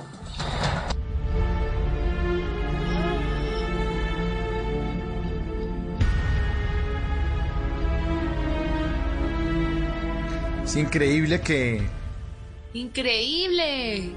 Increíble, Queda increíble uno con que ganas uno- de escuchar sí. más. de escuchar más y que todos coincidan en diferentes culturas, eh, diferentes personajes.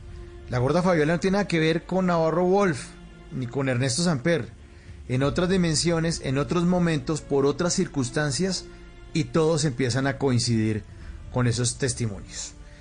Esteban, ¿cuándo va a estar el libro a la venta? Porque usted hace el lanzamiento esta noche aquí en Bla Bla Blue, pero ya me lo quiero comprar, necesito tenerlo en mis manos. ¿Qué hago? ¿Cuándo es? Eh, eh, esperemos que pues esto del COVID es, ha hecho complejo las cadenas de distribución, pero lo más seguro es que desde la segunda semana de noviembre esté absolutamente en todas las librerías del país, almacenes de cadena, en las páginas donde se pueden comprar libros que están muy de moda, no sé, Busca Libre, Amazon, por todas estas páginas la gente puede entrar y comprarlos y, y esperamos que esté por todas partes eh, a partir dentro de 15 días, más o menos. Ahí estaremos pendientes. Arroba Cruz Escribiente, si lo quieren seguir también en las redes sociales. Esteban Cruz, antropólogo, investigador, escritor, periodista de misterio y gran amigo de Bla Bla Blue. Está siempre en su casa, hermano. Le mandamos un abrazo y felicitaciones por este gran trabajo que le está entregando a todos los oyentes y a todos los colombianos y a todo el mundo, porque ya está globalizado esto. Seguramente todas las personas que están alrededor del mundo van a poder comprar seguramente el ebook de Esteban Cruz, Vida después de la muerte. Muchas gracias, señor director. Sobre todo usted porque este libro comenzó allá y si Bla Bla Blue va a cumplir dos años, fueron casi dos años trabajando duro para que salga en menos de 15 días. 11 de la noche, 39 minutos. Y a propósito de vida de- después de la muerte, aquí está La muerte de Messier Periné.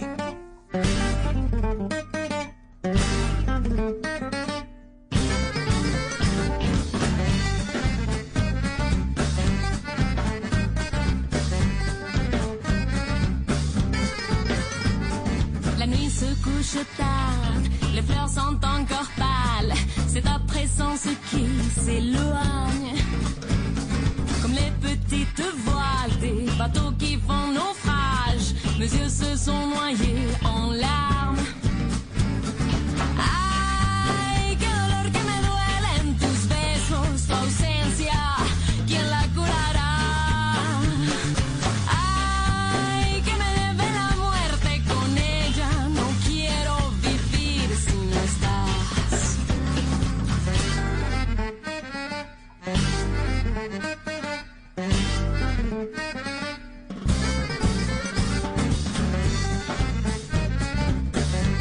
María, ¿usted cree en la vida después de la muerte?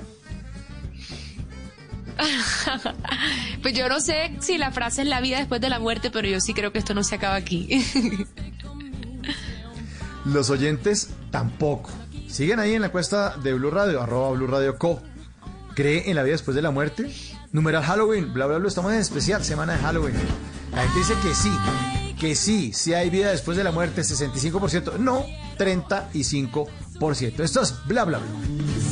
Ay, que me debe la muerte con ella. No quiero vivir si no estás. María Macausland llega desde el show Caracol al show Bla Bla Blue. Porque en estos momentos de noticias poco seductoras, el show debe continuar. Show Bla Bla Blue. Con María Macausland. como yo te quiero. Puede que no te haga falta nada,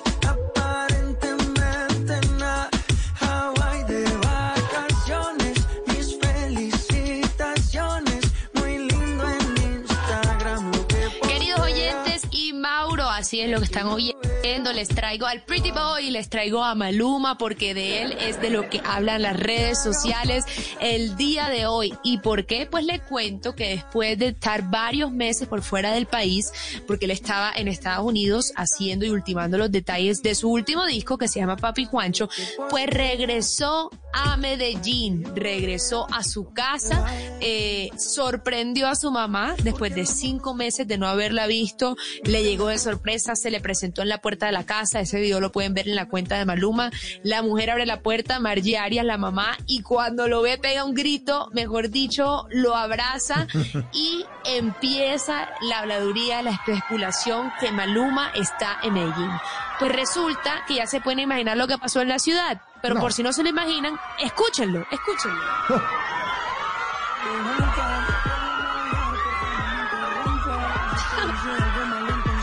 ¡Qué locura!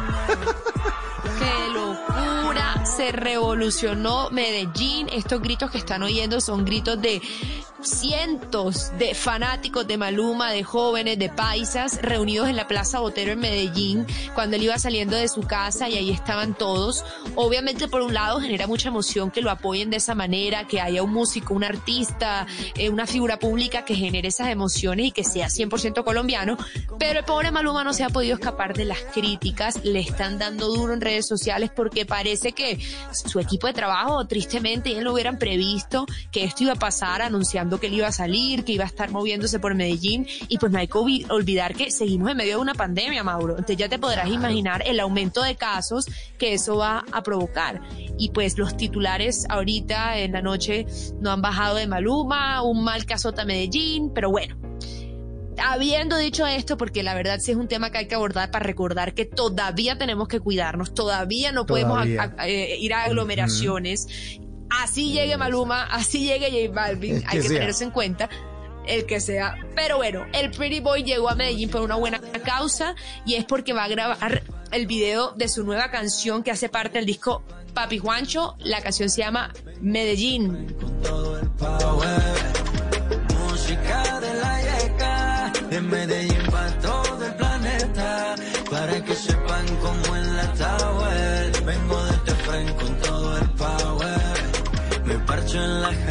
house, a hacer Ah, claro, claro, se llama Medallo City, esta nueva canción, y Maluma dijo, pues ¿dónde más voy a grabar el video de esta canción que se llama Medallo City? Pues en mi ciudad. Dice que quiere mostrar las calles de Medellín, la gente, la, eh, la buena vibra, que en el exterior empiecen a ver la ciudad por mucho más, por la ciudad de la eterna primavera y no del eterno capo, y que empiece a cambiar la conversación y que este es el primer paso. Personalmente todavía no me he terminado de encariñar con esta canción, yo con este disco tuve una opinión personal que no me han pedido, pero es que no todas tienen tanta recordación, pero aquí lo que importa es que sigan apostándole a mostrar a Colombia. ¿A ti qué tal? ¿Qué te pareció la canción, Mauro? Chévere, está chévere, está chévere. Y me gusta el reggaetón. De hecho, acuérdense que aquí los miércoles en Bla Bla Blue son miércoles de instrucciones, son tutoriales radiales y programamos Sí. uno para la mitad de noviembre que es instrucciones para hacer reggaetón. Y les tenemos a un DJ, no se rían que es en serio, les tenemos a un DJ que trabajó mucho tiempo, ha trabajado con J Balvin y nos va a enseñar a hacer reggaetón en esos miércoles de tutoriales radiales. A mí el reggaetón me parece chévere. Sí. ¿Cómo se llama No él, por el enci- invitado? Eh, ya le voy a decir, ya te lo voy a decir, pues, ya aquí está. Porque sí, creo que, creo que, creo que me suena, creo que conozco su trabajo, bacanísimo. DJ Pope, Pues chévere DJ Pope. hacer- Pope, Pope, Pope. DJ Pope, buenísimo, porque Sí, aparte es chévere acercarse al género, ¿no? Seguir sí, familiarizándose sí. con él. Ah, Eso les cuento de a nuestro querido Maluma. Sí. Ya verán ustedes qué pesa más, si la buena eh, intención de grabar un video en Medellín y que en el mundo se conozca más la ciudad, o la embarrada, haber alborotado la ciudad y que todo ese poco de gente se fuera a aglomerar allá y a, a poner en riesgo su salud. Es complicado, pero Maluma es eh, la noticia entretenimiento de la que está, mejor dicho, ahorita todo el mundo pegadito. Y hay otra noticia, Mauro, que a mí me llamó la atención. Y resulta que Disney, la famosísima empresa que queremos, el mundo mágico de películas, parque de diversiones, eh, ha advertido, ha afirmado, por decirlo así, que en cuatro de sus películas eh, hay contenido racista. Imagínate tú, la misma empresa y las enumera ¿Ellos mismos y las cataloga. Ellos mismos dijeron. dijeron, ay, no puede ser. Imagínate que la empresa, para estar al to- a tono y con todo esto de lo que se está hablando últimamente eh, de inclusión y todas las manifestaciones que ha habido, dijo que, que abrió una página web donde que se llama Las historias importan y explican eh, que por qué es importante aclarar esto. Y resulta que hay películas que debido al tiempo en el que fueron creadas es posible que hoy estén desactualizadas culturalmente y Sí, ellos que dicen no la, no la vamos a prohibir, a borrar, a eliminar, simplemente cada vez que usted ahorita le ponga play va a salir un mensaje que diga este Ah, programa incluye bueno. representaciones negativas o maltrato de personas o culturas, un mensaje que lo diga porque están desactualizadas culturalmente. ¿Quieres saber cuáles son esas cuatro pe- películas? ¿Cuáles son? ¿Cuáles son? Esta que está sonando de 1970, Los Aristogatos. No, pero es que esto suena muy, muy lindo, muy infantil. Yo no, no, no lo siento nada racista por ninguna parte. Entonces, dicen ellos que la explicación es porque el gato que aparece en la película Los Aristogatos er- estuvo representado como una caricatura racista de los pueblos asiáticos. O sea, que los rasgos Ah. se los exageraron para que fuera estereotipado, ojos rasgados, claro. dientes de conejo, que canta un inglés con un acento un poco extraño. Entonces dijeron que pena porque esto está reforzando los estereotipos del extranjero perpetuo exagerado. Entonces, primera película, Los Aristogatos. La segunda película lanzada en 1942, señores, Dumbo.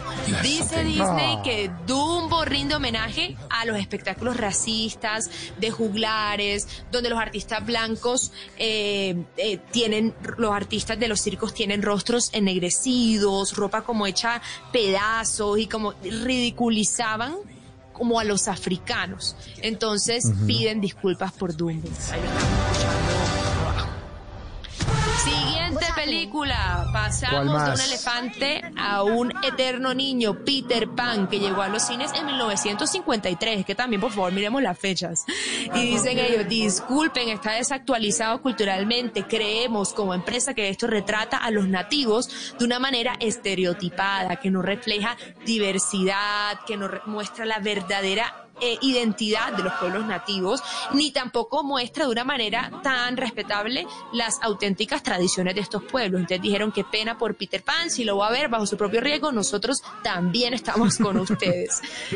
Eh, y por último hablan de la película de acción real Los Robinson la familia suiza Ro- Robinson y al final dicen eh, que se comprometen como, o sea, ya compromiso real a que en sus películas se incluya diversidad, todo tipo de caras, de actores, de realidades y que no van a eliminar o borrar un pasado que existió y que hace parte del imaginario de muchas personas en el mundo, pero por lo menos ponerle su lugar, su categoría, hablar de los temas un poco incómodos. Y, y a que su contenido ya pueda ir avanzando hacia ese lugar donde todo el mundo está exigiendo que debemos avanzar, la igualdad y, y la aceptación pues de, de todo tipo. No sé, Mauro, qué opines si, si, si esto ya es por ser de hace tanto rato era necesario Sí. o si ya es demasiado como exagerado la- los requerimientos de cada, de la- del público. Pero bueno, Disney dijo, lo los- hacemos. Sí, los tiempos están cambiando, María y oyentes. Los tiempos están cambiando. Y sí, pues saquen un aviso ahí. Ahora, no van a hacer lo que están haciendo los otros, pero eso es que esto ir a tumbar estatuas y a derribar. Ay, hombre, ya. Claro. Ya, porque entonces nos tocaría tumbar iglesias, porque las iglesias también, eh, y la Inquisición y las cruzadas, entonces no, entonces nos toca tumbar todo, nos toca destruir todo, todo nos va a tocar destruirlo, porque los indígenas también, o sea, si uno estudia la historia, los calimas en Colombia eran antropófagos y asesinaban gente y colgaban, eh, eh, decapitaban a la gente y la colgaban en la puerta de las chozas. Total. Entonces, Mira, ay, eh, tal cual lo que estás diciendo, Mauro, otra de las empresas que Ah. también ha optado por hacer este tipo de cosas, por ejemplo, fue Warner Bros. por Tommy Jerry, porque decían que también tenían algún tipo de cosa estereotipada. Y mira que ellos lo dicen muy bien. Dicen, si bien estas caricaturas no representan la sociedad actual, se presentan como se crearon originalmente, porque hacer lo contrario sería lo mismo que afirmar estos prejuicios nunca existieron. Entonces, Bueno, no hay que borrar lo que ya existió, hay que reconocerlo Exacto. y decir, Y avanzar. vamos a hacerlo distinto. Vamos para adelante, vamos para adelante. El show Bla Bla Blue con María Macauslan 1151 y le recordamos a nuestros oyentes que antes de las 12, los martes, nos tienen que coger el hilo. Cójanos el hilo en Bla Bla Blue. Cójanos el hilo en Bla Bla Blue. Inspirados en el despiste de Juanes, que la semana pasada salió de un restaurante y se llevó el carro equivocado para su casa, pues tenemos un hilo muy divertido que nos encontramos en Facebook. Los despistes más graciosos que hayamos tenido. Arranca, María, arranca. Inspirados en el despiste de Juanes, Aurora Duque dice, salí bocas. Después de bajar cuatro pisos, me devolví por él y me llevé el celu. me tocó volver a subir los mismos cuatro pisos, ahora sí por el tapabocas. La segunda Ay, la ay. vencida. La tercera. María Velázquez dice, yo confundo las personas, los nombres. A doña Leticia le dije doña Florencia y rematé diciéndole, ay, yo sabía que usted era una capital. yo sabía que usted era una capital. Ay, ay, ay. Lucía Fontecha. Me fui a enviar un giro y no llevé la cédula. Me tuve que devolver corriendo y en el segundo viaje no llevé la billetera. Ay, pero a ver, Lucía. ¿Dónde Rita está la Villa dice, mi tía. Mi tía muy despistada, dice, llegó al parqueadero, vio el carro rojo, abrió la puerta, se puso el cinturón y yo, desde el mío, solo esperé a ver su cara cuando viera que el dueño del carro no era yo. Ay, ay, ay, ¡Qué ay, ay. Angélica Lizarazo, empezar a guardar los huevos que compré y mientras los guardaba los fui partiendo como si los fuera a fritar. Caí en cuenta cuando iba no, como en el sí. quinto. Vanessa Castro, cuando estaba embarazada, dice que es normal estar despistado, hice un sándwich sin pan en la sanduchera. Duré 10 minutos riéndome de mí. O sea, ¿cómo, cómo hace un sándwich sin pan? A ver. Oye, pero esto me está sorprendiendo más de lo que yo me imaginé. Álvaro R. Fui al centro comercial, hice un envío por correo, salí, tomé el taxi para ir a casa, almorcé y cuando me estaba lavando la boca recordé que había llevado el carro. Ay, Alvarito, o sea, se María fue en Vega. taxi para la casa y dejó el carro Para la casa. María Vega dice, me tomé un agua de florero que está en un vaso similar al, mío, al de mi vaso de limonada, fue asqueroso. Ay, no. Muy bueno, Patricia muy bueno. Sanabria. Me subí a un carro que no era mío. El hombre que iba manejando se quedaba mirándome tan raro, pero tampoco dijo nada. Raúl Mendoza dice, de mi vida recuerdo dos. Una vez entré a una funeraria y me he equivocado de sala y he repartido abrazo y condolencias a diestra y siniestra cuando reaccioné que las caras que se me hacían conocidas estaban era al otro lado. La otra es que llegó, llegué súper puntual al aeropuerto y cuando intenté entregar la maleta me dicen muy amablemente que mi vuelo es, era al día siguiente. Señor, su vuelo es mañana. Ay, Raúl, muy bien. Raúl.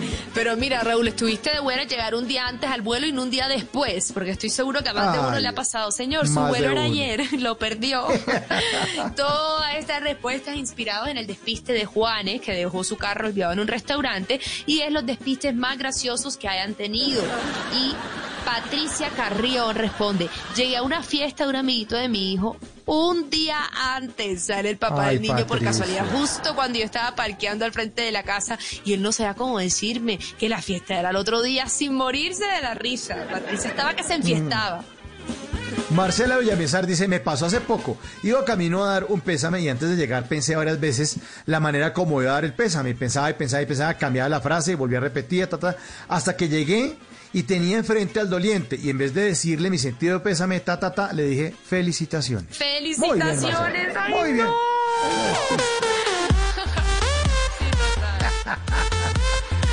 María Gaona dice, María Gaona dice, fui a recoger a mi hija al jardín y antes de timbrar me acordé que no había ido porque tenía gripa. Ay, no, pero- Juliana Uribe, fui a calentar un tinto en el microondas y en vez de ponerle un minuto metí la clave del banco. El tinto explotó. Pues la clave era 7528. Le metió 7 horas al tinto. Muy bien, Juliana, muy. Buenísimo. Ana Rubio, mi otra hermana en los ochentas trabajaba en el aeropuerto y vio bajarse del avión a dos tipos vestidos con jeans apretados y esqueletos. Le dijo a los de seguridad que seguro eran narcos. Llegaron un resto de periodistas y él les dijo, ven, los cogieron por traquetos y eran Maradona y Pasarella. Ay, no, pasarela. ¿qué tal? Ay, no, no, Maradona y pasarela. ¿qué tal? Andrea Sánchez dice que buscar las gafas por una hora y tenerlas puestas. Guido Aldo dice, le pregunté una dirección a un maniquí. Le preguntó No. la dirección a un maniquí. No, hombre, seguramente María estaba en Sara. Caro. Seguramente estaba en Sara, ¿no? Que todos son como los vendedores Seguro. que parecen maniquí. Sí, seguro, seguro, seguro. María Isabel Caro, llegué muy emperifollada y entaconada al matrimonio de mi amiga en la iglesia de Usaquén y la encontré cerrada. Había sido el día anterior, se perdió la Ah. boda. Daniel Betancourt, mi papá me hizo el favor de llevarme a la oficina. Había poco tráfico, todo muy tranquilo y pasivo alrededor. Cuando llegamos nos dimos cuenta de que era lunes festivo. Uy, Daniel, por Muy favor, bien. adicto al trabajo. Maleja. Maleja Rodríguez dice, llegó corriendo al jardín de mi hija. Profe, llegamos a tiempo. Hola, Malejita. Hoy es jornada pedagógica. Devuélvase. Mm. Juliana Forero, una vez en la universidad, un amigo se ofreció a llevarme a casa. Eh, como lo hacía con frecuencia, acepté agradecida. En la noche mi hermana iba a salir en el carro porque lo compartíamos y no lo encontró. Resulta que yo lo había dejado No en la universidad. Ay, Uh, eso fue seguro pelea, pelea. Pelea, Vamos a seguir leyéndonos aquí en Ráfaga porque está tan bueno que no alcanzamos. Nana Cruz, uno de tantos en la U, partido de básquet contra otra U, debutante yo, recibo el balón y cual Michael Jordan en sexto, yo emocionada, público asombrada, equipo contrario celebrando y ahí me doy cuenta que me equivoqué de cancha, perdimos por un punto. No. Diana Alemán, mi abuela hace unos años estaba en el centro de Cali y empezó empezó todo el mundo a correr y ella también con ellos y preguntó a otro, ¿por qué estamos corriendo? Le dijeron, llegaron los policías a quitarnos los CDs piratas. Diego López dice, intenté tomar agua con el tapabocas puesto y después de, de comer, no, no, no, ¿qué es ese desastre? Claudia P. dice, me llevé la maleta de otro pasajero en el aeropuerto de Miami. Me di cuenta cuando llegué a mi destino. Ay, no puede ser, Claudia. No, Uy, ¿qué es Claudia, esto? no. Sonia Coronado, una vez fui a un cine con mi esposo, me dieron las boletas de entrar más las de una rifa de un carro que se metían en una urna gigante. Yo salí hacia la urna y metí todo lo que llevaba en la mano, incluidas las boletas de cine. Ay, ay, ay, María Emilia Perdomo dice, llegué con mi hijo disfrazados a una fiesta meticulosamente, después de horas de preparación y la fiesta era al día siguiente. Muy bien, venga mañana, mañana la tenemos. María Isabel Vázquez. Velázquez, Eh, Velázquez, Velázquez. Metí Sí. mi almuerzo en el micro y al terminar abrí la nevera y no la veía. no lo veía. Ay, Gloria Echeverri. Gloria Me Echeverri, estaba me tomando, estaba tomando la gaseosa. del vecino desconocido en el cine y me di cuenta por el sabor. Dios. Ay. Rocío, Rocío Salcedo dice, yo, co- yo comí en un evento con los cubiertos usados de otro comensal. No sé cómo pasó, pero así fue. O sea, agarra... No, no, ¿qué es esta vaina? María Victoria Alarcón dice, fui a la Panamericana con mi hermana y mi sobrina. Estábamos en la caja y empiezo yo a consentir a mi sobrina que estaba a mi lado acariciando su pelo y cachetes. Cuando siento que empe- se empezó a alejar y cuando me volteé al almacén que me miraba aterrada. Casi nos morimos de la risa. Ahí consintiendo una empleada en la Panamericana. Hágame el favor, María Victoria. No, María Victoria. Hacen parte del hilo los despistes más graciosos que hayamos tenido. Digo el último, Claudia Bejarano, confundí la laca del pelo con el Mexana. Me eché laca de pelo en los pies. Creo que hubiera sido peor al revés. Ay, en Ráfaga, en Ráfaga, Isabel Caro, una amiga perdió las llaves del carro cuando estaba en la casa. Las buscaron por todas partes sin éxito. Tres meses después, descongelaron la nevera y ahí estaban las llaves. Uy, eso está bueno si no encuentra uno las llaves algún día. Cristina Morales, una vez tiré las medias por la ventana, pero mi idea era tirarlas en la ropa sucia. ¿Qué le pasa a la gente? Cristina Reyes, hice mercado en Codabasto, fui a tres locales diferentes, compré y pagué en los tres lugares. Llegué a mi casa y me di cuenta que había dejado todo el mercado allá. Ay. Laura, Susana, más de una vez he llegado a la oficina y me siento y me doy cuenta de que el computador estaba en la casa, entonces pues a devolverse porque el portátil está en la casa y no puedo trabajar. Ay, ay, ay, Laura. Óigame este, óigame este, María. Margarita Guerrero dice, yo le dije al pibe Valderrama, siempre he sido admiradora tuya, René. René, ay, Reneguita, Margarita, qué bárbara. Reneguita le dijo al pibe. Ay, no. ¿Qué es? Pibe con ese afro. Lina Maya, Mm. saqué el carro del día, no carro en Bogotá, comparendo, carro para los patios, etcétera. La única persona en Bogotá que no sabía que era el día sin carro era yo. Lina, Carlos Euse, meterme a la ducha con gafas y medias. Carlos, Catalina Linero, confundí en la balosa con un tarro de miel. Gracias, mejor dicho. Y estos últimos, eh, cójanos el hilo, Milton Pinilla, en una fiesta me preguntaron si había visto una media y yo toda la fiesta buscando un calcetín, obvio, buscando una media de guaro. Y este último, Claudia Hoyos, yo estaba en un supermercado y llegó un cantante que no reconocí, sino que le dije, hola, te conozco, pero ¿de dónde? Es que yo te he visto muchas veces, pero no me acuerdo ni de dónde te conocí. Él riéndose, a carcajada limpia, me contestó, señora, yo soy Andrés Cepeda. Me puse roja y para rematar le dije, ¡ay, usted existe! ¡Usted existe! Cójanos el hilo en Bla Bla Blue. Aquí está Andrés Cepeda. Una flor dura un verano, un verano son tres meses, doce meses tiene un año. Puede un año ser tan breve como es breve el diccionario para definir quién eres.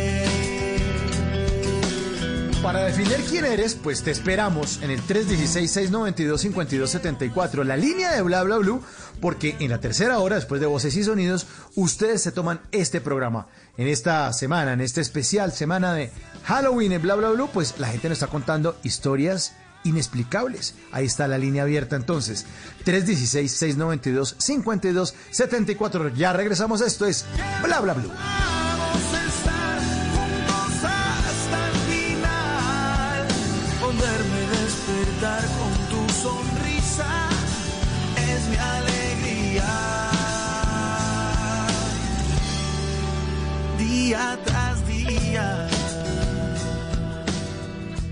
En las noches la única que no se cansa es la lengua.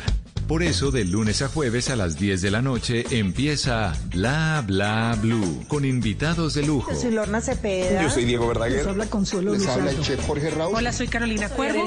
la reina de la música popular. Yo soy Adriana Lucía. Tato Devia. Blue, vamos a echar entonces el pote y el Con petanco. buena música, con historias que merecen ser contadas, con expertos en esos temas que desde nuestra casa tanto nos inquietan y con las llamadas de los oyentes que quieran hacer parte de este espacio de conversaciones para gente despierta. Bla bla blue, de 10 de la noche a 1 de la mañana. Bla bla blue, con María Macausla, Simón Hernández y Mauricio Quintero. Bla bla blue, porque ahora te escuchamos en la radio. Voces y sonidos de Colombia y el mundo en Blue Radio y bluradio.com, porque la verdad es de todos. Ya son las 12 de la noche y 4 minutos eh, de este miércoles 28 de octubre del 2020 y esta es una actualización de las noticias más importantes de Colombia y el mundo en Blue Radio.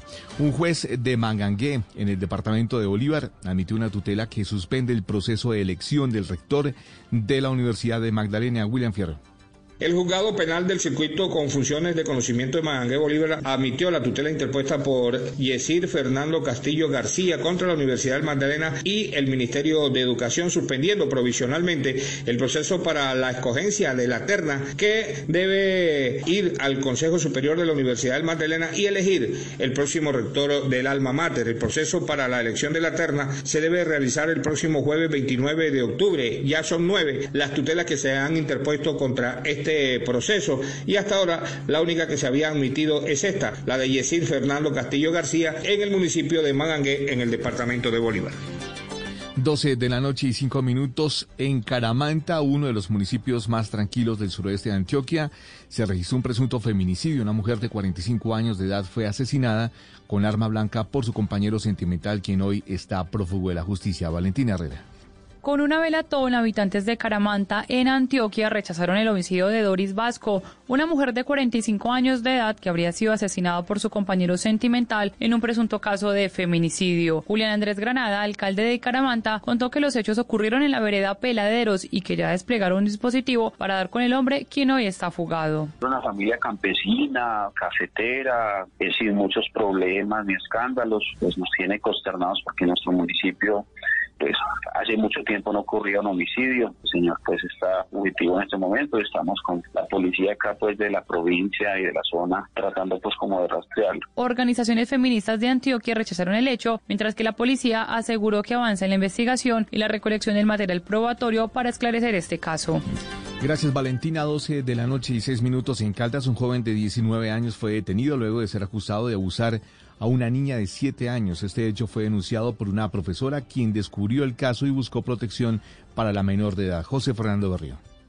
En zona urbana del municipio de Manzanares fue capturado por la SIGIN de la policía un hombre a quien la Fiscalía de Caldas le imputó delito de acceso carnal violento agravado por presuntamente haber abusado de su sobrina de 7 años, en hechos ocurridos en junio de 2019 cuando la víctima se encontraba sola en una casa de esta población.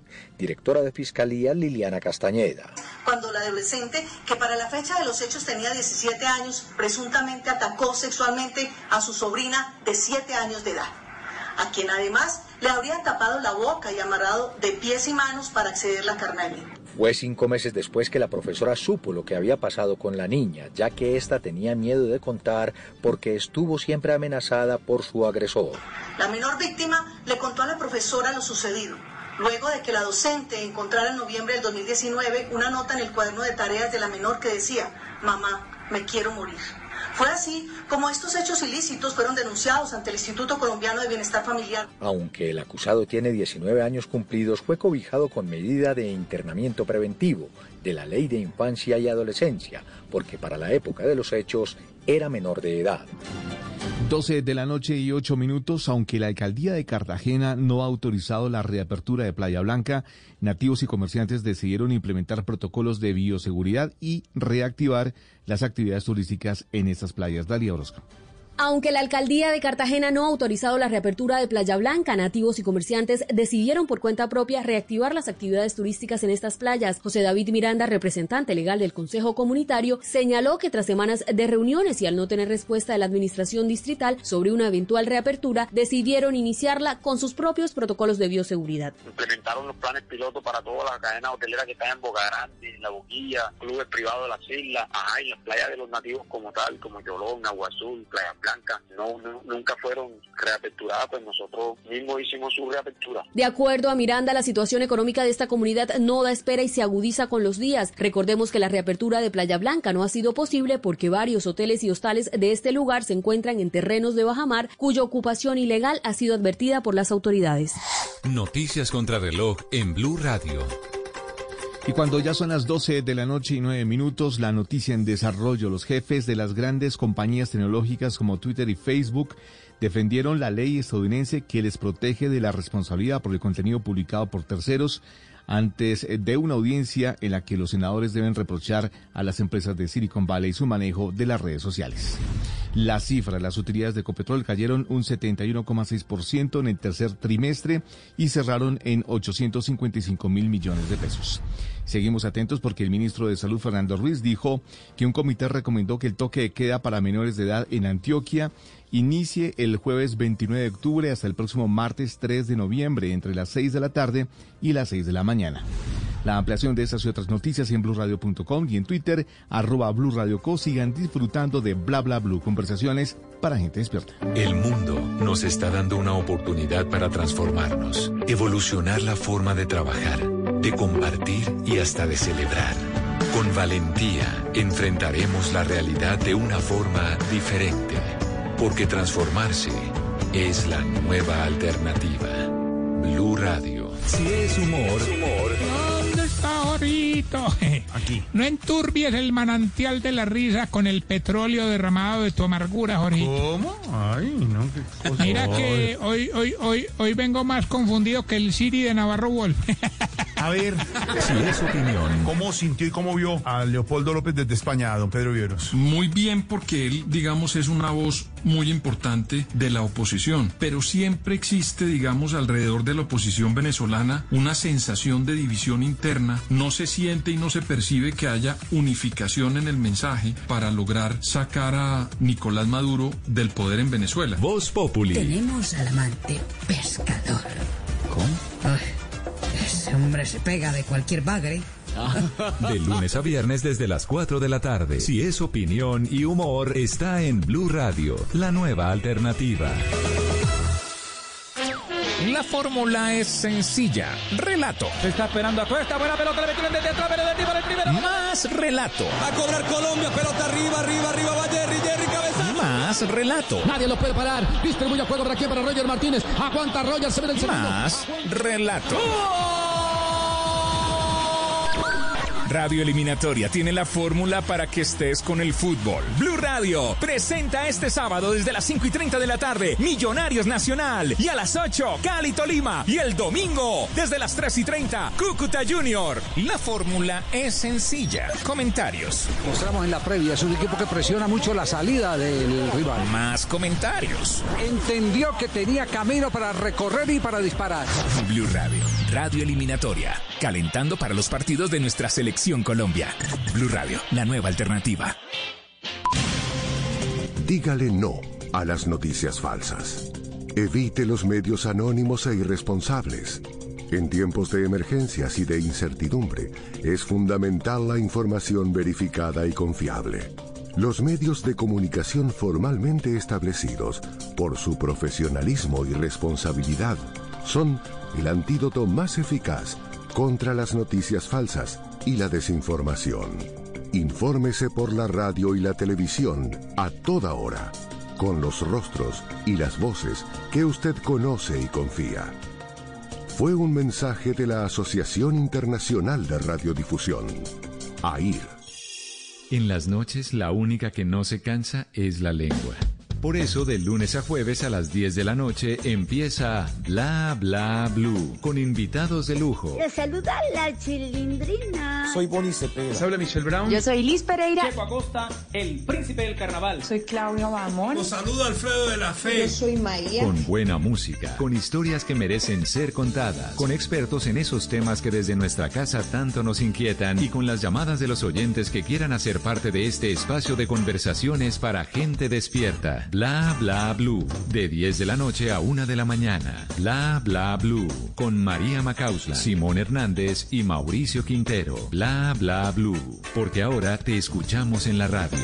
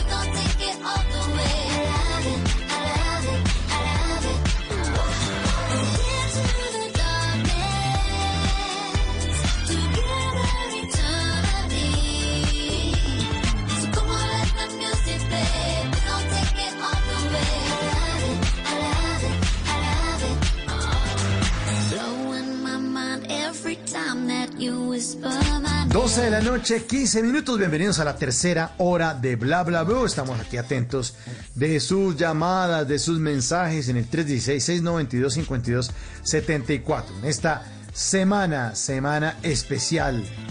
Semana de Halloween en Bla Bla Blue. Si usted tiene alguna historia inexplicable, algo que quiera compartir con los demás oyentes. Si quiere, mande mensaje de voz. Si quiere, mande un mensaje de texto, aquí lo leemos. O si quiere llamar al 316-692-5274.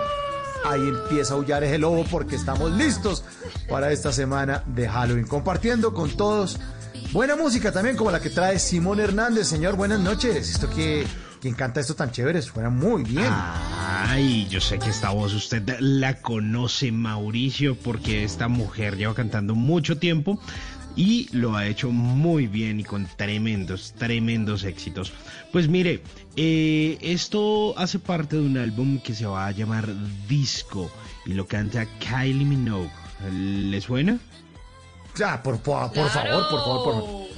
Ochenterísima y del nuevo milenio, ¿no? Esa es una mujer que tiene sus años y sigue rompiéndola. Sigue, divina. Sigue dándola toda. Pues resulta que el próximo 6 de noviembre, el próximo eh, domingo, bueno, eso va a ser dentro de dos semanas, próximo viernes, dentro de dos semanas, ya casi, eh, o una semana y media, eh, Kylie va a lanzar un nuevo disco que se va a llamar así, Disco, un homenaje a lo mejor de ese género que bueno, con el que la conocimos, con el que ya le hemos escuchado varios álbumes como Fever, como Like Years, bueno, otros, otros álbumes. Y este nuevo, pues, eh, homenaje, ya que se trata pues, de, de música disco, pues no solo va a venir en formato físico, en CD, sino que también lo va a lanzar en vinilo, también lo va a lanzar en casete. Hágame el favor. Y por supuesto, en todos los formatos digitales. A mí me gusta mucho esto. Me gusta cómo suena. Me parece que está chévere. Mejor dicho, I love it. Así se llama esta Suena canción. Oiga. de la querida Kylie. Me, Señor. me- me está devolviendo usted también el cassette, porque ese, el álbum Fever también, bueno, 2001, 2001 de ese álbum, y es que divina, es que esta mujer, en serio, ¿cuántos años tiene Kylie Minogue? que le pasa, o sea, eh, es como las tejas a Hover, no le pasan los años, únicamente la luz. Ese es el eslogan de Kylie Minogue. ¿ah? Tiene 52 años, nació el 22, el 28 de mayo del, del 68. 52 añitos muy bien vividos. Qué buena Kylie Minogue.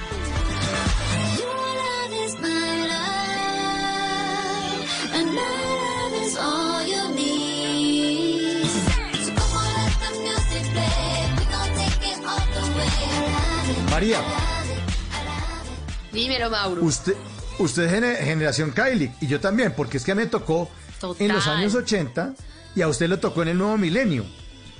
Sí, deberíamos hacer un playlist con esas eh, las mejores canciones. De Kylie hay un poco, me acuerdo del video de ella que sale como con un como con un body blanco que tiene capucha, aparte es súper sensual. No, no, no, no, no, la locura. Es del 2001 ese Fever. Uno, sí, señor. Óigala, óigala, Oiga, óigala. oiga, oiga. Ah, Kylie. Buenísima esta canción. Ay, buenos recuerdos, ¿no? No, qué delicia, buena música. Que sí, que. Esto es ochenterísimo. Yo aquí, con, con esta canción, conocí a Kylie Minogue.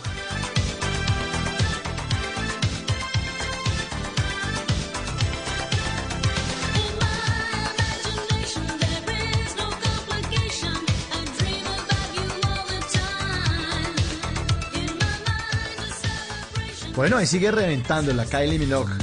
Nueva canción, me gusta mucho. I love it. Me suena como el eslogan de, de, de McDonald's, ¿no? Ese es el eslogan de McDonald's. ¿O no? Sí, sí, sí. Ahora sacan campaña juntos. Pues sí, ahorita pues, a comer hamburguesas, seguramente. Bueno, vamos, vamos a abrir nuestra línea telefónica 316-692-5274. ¿Les ha ocurrido alguna cosa extraña a ustedes en su vida que dice, yo no puedo explicar eso? Ver si quieren nuestros oyentes se animan a hablar de ese tema. María, a ver quién está ahí en la línea, quién está a esta hora. Claro. Muy buenos días, 12 y 19. ¿Con quién tenemos el gusto de hablar? Mm, Buenos días, hablas con Eduardo. Eduardo, ¿cómo estás? ¿De dónde nos llamas? Eh, los llamo de aquí desde Bogotá, de la localidad de Suba. Eh, Ah, de aquí finca. cerquita. Y en medio de una finca estoy ahorita en este momento. ¿Y cómo está la finca? ¿Cómo está? ¿Cómo va la noche por allá? Mucho frío. Pues están cerrado nieblina, la verdad no se ve nada. Y está la luna, pues, está como medio terrorífico. Apenas para la noche. Eso iba a preguntar, que si era poético o terrorífico el panorama. Viene buena historia, buena historia de terror la que se viene. Se viene, se viene, se viene, se viene. Sí, aquí, pues a mí nunca me ha pasado nada, pero pues aquí sí han habido, sí han contado historias que han, que han visto brujas, precisamente aquí en un árbol cercano, me va a pasar un paro. Ah, ahí está la bruja, que forma de paro, Sí, sí, sí. de paro. No, es un caraván que llama. Pa- Pásenos No, a la que bruja, por favor. No, está ocupada. No, eh, Ve, ahora vuelve y pasa el pájaro. Pues la historia eso es- que yo les quería contar y que pasó fue a un sobrino, a un sobrino. A ver. que el, el papá de mi sobrino, yo y mi cuñado, el papá, eso contaban, el abuelo, había hecho un pacto con el diablo. No sé qué, y pues el man sí tuvo alta y ya, medida que envejeció, él se fue enfermando, enfermando y ya mermó la riqueza y hasta que murió. Y más o menos ocho días después, mi sobrino decía que se le, él tenía unos seis años, yo creo a él se le aparecía que un señor, que un señor bajito con cara horrible. Entonces. Ay, no, no me vengas a hacer eso, que me vas a colgar. O sea, Uy, uy, la esto tiene nombre y apellido. Esto se llama Lucifer González, que está interrumpiendo Ay, esta llamada no. seguramente. ¿Ah? no, qué susto. Tantas cosas para pensar ahí con esa colgada de repente. Ay, no. Es él. Bueno, ¿Será que lo hizo a propósito para. Mano, asustarnos? mano de Belcebú. Eh, Belcebú. El mismísimo Luz y Fer, que es un dos en uno. Luz y Fer. Sí. bueno, ese pajarraco es el que está metiendo defecto, Ricardo, desde el máster. No, no van a querer los oyentes que eso es lo que le estaba sonando a nuestro oyente. Pero Eduardo, Eduardo, si estás ahí, Eduardo, si estás ahí, manifiéstate. Eduardo, manifiéstate de nuevo con la llamada. Marca el 316. Sí, por favor, dinos que estás bien, o nos vas a dejar con esta intriga ya para toda la vida. ¿Qué tal que esté por ahí poseído Ay, en algún no. lugar de Suba, en una finca? Eduardo, solo. No, vamos a estar viejitos meciéndonos en, mes- en nuestra mecedora y vamos a decir que habrá de la vida de Eduardo. ¿Qué habrá la pasado? tabla. Le vamos a preguntar a Eduardo. Eduardo, ¿está ahí? Manifiéstese. Eduardo. Aquí voy, ya volví. Aquí. Uy, ¿qué hubo? ¡Pues Volvió. divino! Ya volví. Volvió. No, es que aquí la señal es un poquito mala, entonces me toca estarme quieto en un solo sitio. Entonces, para que se corte la llamada. Bueno. Chacho. Y entonces, Sí. ¿qué fue lo que le Estamos ocurrió a su sobrino? Pacto con Eh, no sé hasta dónde iba. No, alguno me recuerda en qué parque iba. No Que se le aparecía un hombre chiquito. Un hombre chiquito, pero, pero Ah. mejor re- devuélvase y empecemos. Eh, desde el principio. Sí, hola, buenas noches. ¿Quién habla? No, no, mentiras, no. Venga, Ah, cuente lo del, lo del sobrino. el sobrino. El sobrino, el sobrino. Ah, El pacto con el pues- diablo. Que se empezó a envejecer. Eh, Eso, devolvamos y ah, ahí, ya. Ahora sí, ahí queda. Eh, sí, que el abuelo, el abuelo de mi cuñado, supuestamente, no sé, ha hecho un pacto con el diablo para tener riquezas. Ay, se me olvidó contarle, él tenía una finca y todas las fincas alrededor eran estériles. La única donde había un acero de agua era ahí y no lo excavaban y lo excavaban y no, nunca se secó ni hasta que él murió, se secó el acero de agua.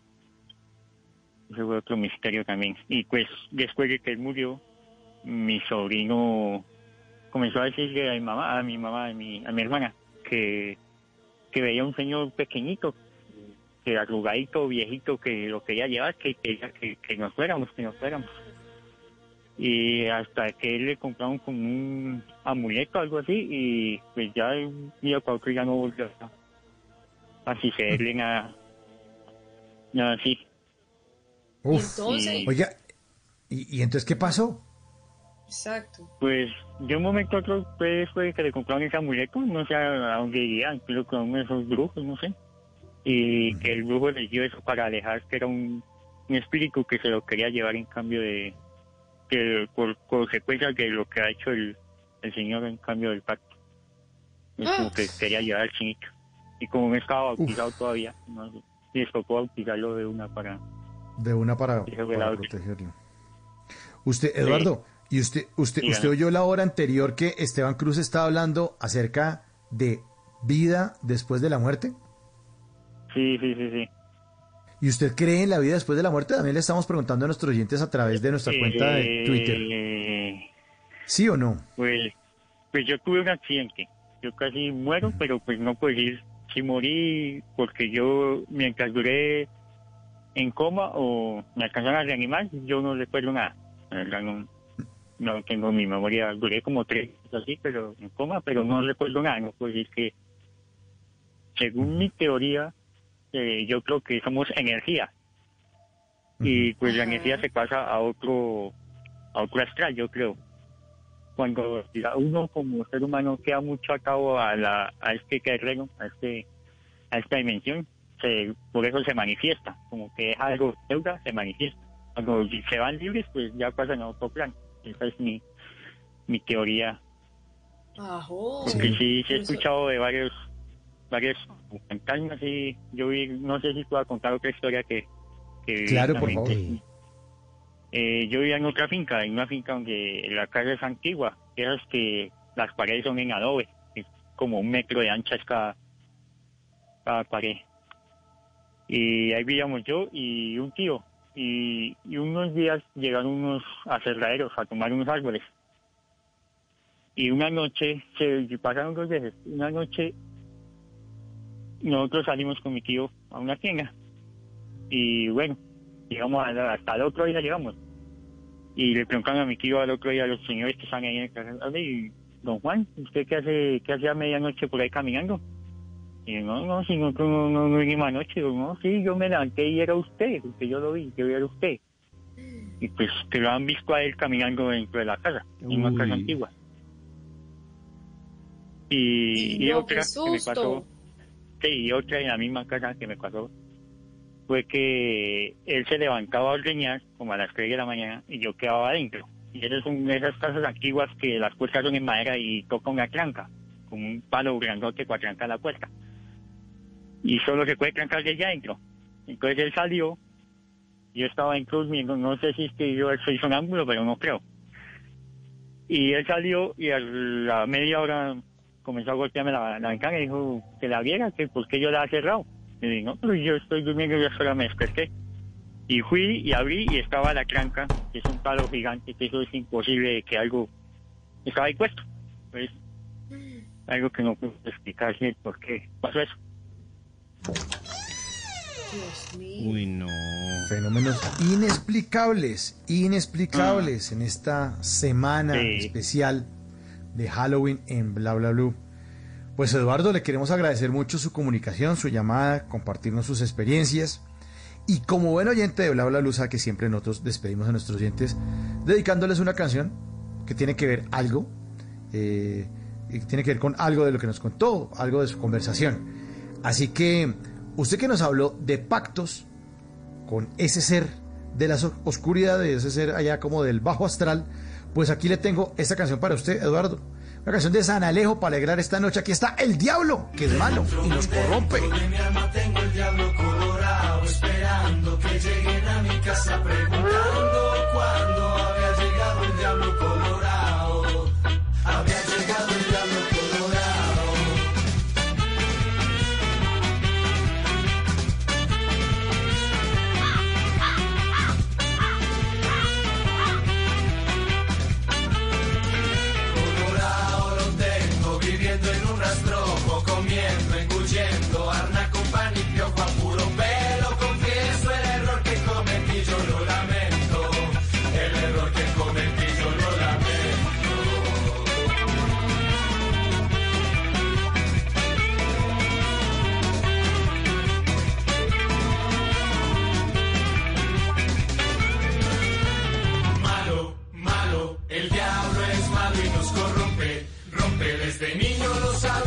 hice caso.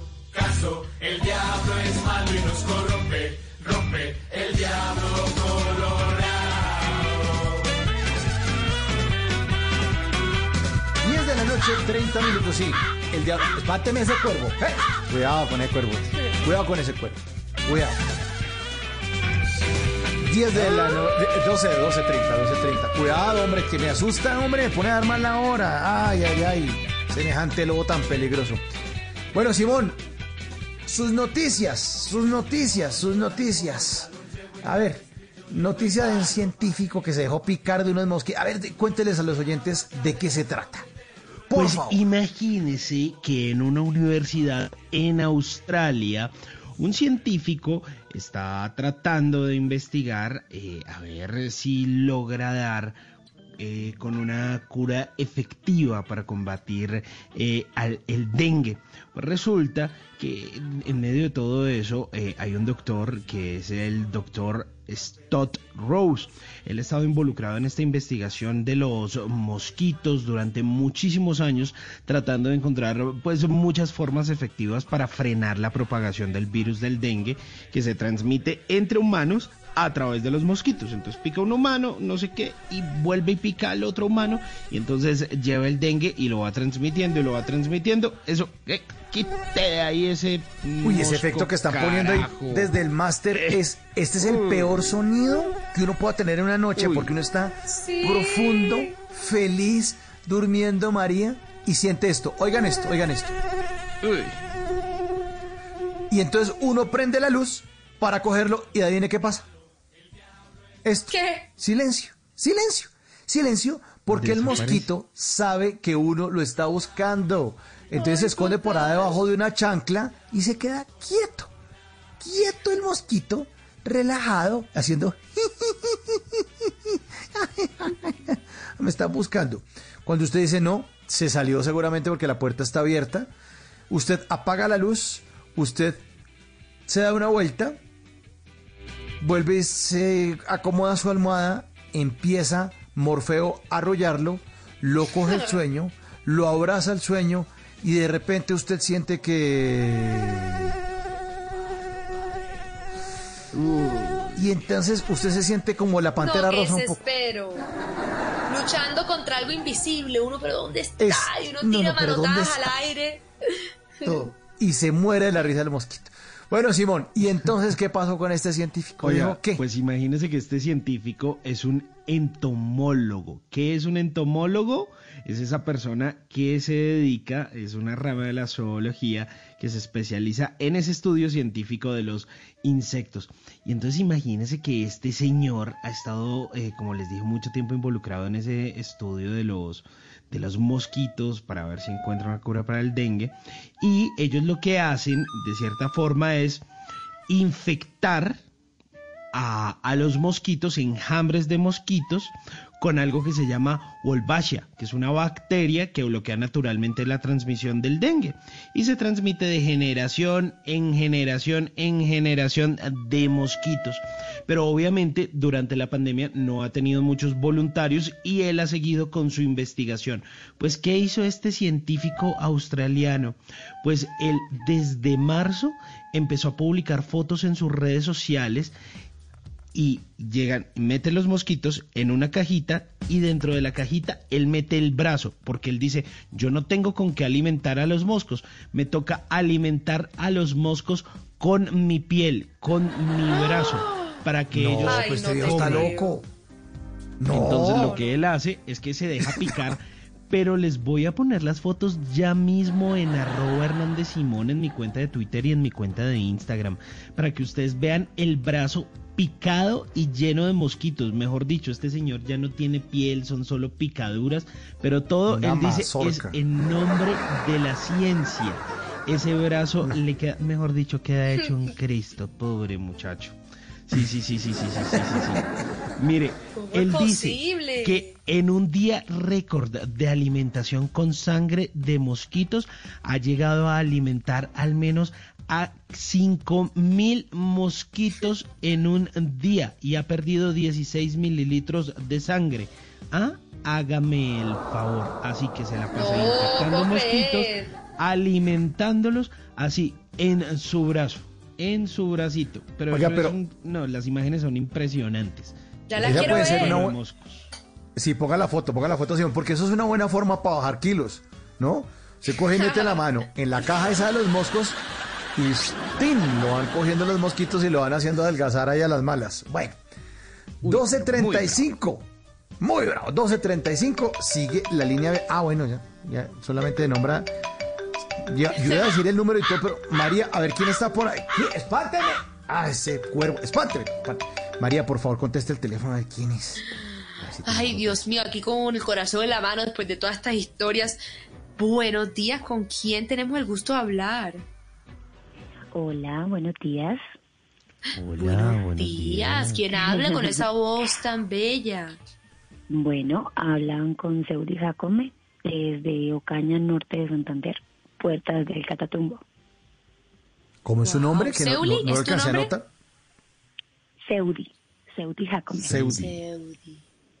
Sí. Seudi tiene una voz de que nos trae unas historias. No, esto. No, no, no, No, pero es- no. no es de romance. Necesitaba otra es de- música. sí, es de suspenso, de. De, De eso, ahora sí. suspenso, por favor, No, allá. no, pero no, no me la espanten, no sean así. Es que no me la espante como si fuera un mosco. Seudi, estoy en lo cierto, estoy equivocada. Cuéntanos, ¿cómo estás? ¿Qué nos vas a contar? Bueno, primero, eh, un gusto escucharlos. Siempre me conecto con ustedes a esta hora. Me gusta trabajar en la noche y pues ustedes realmente me acompañan. Y pues bueno, lo que, le- lo que les quería contar es que lo que a mí me pasa es que por lo general cuando estoy sola me quedo, bueno, hay momentos donde siento que mi, mi alma realmente como que se eleva y veo mi cuerpo allí, exactamente en lo que esté haciendo, sea amarrándome los zapatos, sea estudiando o bueno, en la situación en la que esté, veo mi cuerpo allí y mi alma yéndose por un túnel literalmente. Entonces, dentro de ese túnel, mi subconsciente, creo yo, me dice, oye, tienes que regresar, porque si tú pasas más allá, ya no habrá retorno. Entonces, ahí tengo como esa incógnita, ¿saben? Porque a veces siento que si paso de ese túnel, no sé si es que voy a morir o no sé si alguien más entrará en mi cuerpo, otra alma se apoderará de mi cuerpo y mi alma divagará. Pero entonces es algo, es algo bien, bien confuso, la verdad. Y en me, ha- Sí. me ha pasado en repetidas ocasiones. ¿Y te pasa cuando estás durmiendo o cuando estás eh, haciendo qué y eres consciente todo el tiempo? Pues mira, ahí es donde está el punto que es súper curioso porque, o sea, me pasa es cuando estoy despierta. Inclusive yo he hecho como el ejercicio y me he puesto frente al espejo y me he mirado fijamente como a los ojos y ya ahí justo siento que me voy de nuevo. Son pequeños instantes, a veces yo lo logro hacer por mi propia voluntad o a veces llegan solamente así, por inercia. No es, no es muy continuo, pero sí, sí hay, es- son esporádicos, mejor dicho. Entonces ahí está la, la pequeña duda y he pensado, no sé, hablarlo como con un psicólogo, como que estoy loca, qué es lo que me pasa, o hablar con un sacerdote, qué sé yo, las cosas de misticidades y demás. Pero pues es que es algo bien confuso. Pero, pero, Pero eh, Seudi, ¿usted escuchó, ¿usted escuchó el programa de ayer de Bla Bla Blue con Rafa Taibo? sí, yo escuché el oyente, sí, Y hablaron de esto. ayer- sí, inclusive creo que él estaba como ofertando algún evento o algo así, si no estoy mal. Sí, sí, sí. Ujú. Sí, que va a ocurrir este fin de semana, pero abrimos nuestra línea eh, y también por medio de mensajes de texto le preguntaban y le consultaban a Rafa Taibo y mm, dos oyentes, creo, dis- distintos, de diferentes lugares así del mundo, le hacían exactamente esa misma pregunta que usted está haciendo. Si quiere, si quiere, eh, para que repase lo que, lo que ocurrió ayer, la invito a que se meta en la página de Blue Radio, blueradio.com, y busque el programa Bla Bla Blue, y ahí está el programa de ayer, porque ahí está la respuesta. Él habló puntualmente de qué significa eso.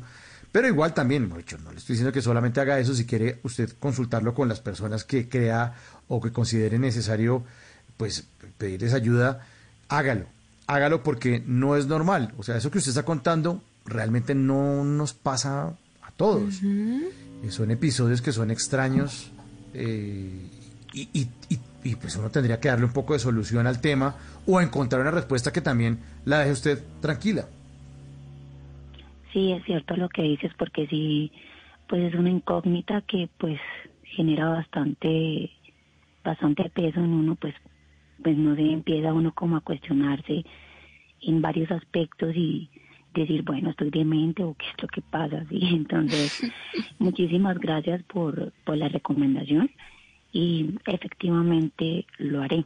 Pero, pues bueno, ya que estamos acá, bueno, quería hablar, por ejemplo, yo sé que, o sea, el mundo está como, bueno, gira en torno a lo rutinario, a que vamos a morir, a que debemos disfrutar la vida, pero está esa parte de la misticidad. Realmente eso es un trasfondo que muchos ignoran, pero de verdad recobra mucho sentido ahora, inclusive en este siglo XXI creo que recobra mucho sentido porque es que inclusive no soy solo yo la que pasa por eso, por esto, así como tú lo dijiste ahora, sino que son muchas más personas y son con cosas más complejas. Por ejemplo, yo desde niña, eh, como que mis familiares eh, les gusta todas esas cosas como de leer las cartas eh, y estar como en esas cosas de la misticidad, de, leer el futuro. Y ahí fue donde yo sac- saco la conclusión, ahí fue donde saco la conclusión de que realmente la misticidad está como allí, inherente en nosotros y que en cualquier momento esa misticidad se puede desarrollar. De pronto a ti te puede pasar lo que a mí me está pasando ahora, en un futuro. O sea, a ti te puede pasar esto o le puede pasar a otra persona. Lo que quiero decir es que no estamos exentos, que la misticidad está todo el tiempo rodeándonos y que está allí todo el tiempo como presente, esperando a que, no sé, por cosas así, llegue a cada uno de nosotros. Bueno, así es, así es, así es, así es, así es. Nosotros les preguntamos a nuestros oyentes hoy, Seudi, si creían en la vida después de la muerte, a propósito de el, el lanzamiento del libro de Esteban Cruz, nuestro querido antropólogo Esteban Cruz. ¿Usted cree en la vida después de la muerte? Pues la verdad, hoy precisamente lo comentaba con un grupo de amigos, como que dijeron, oye, si tú eres mala te vas para el infierno. Entonces yo le dije, o sea, ¿realmente existe el infierno?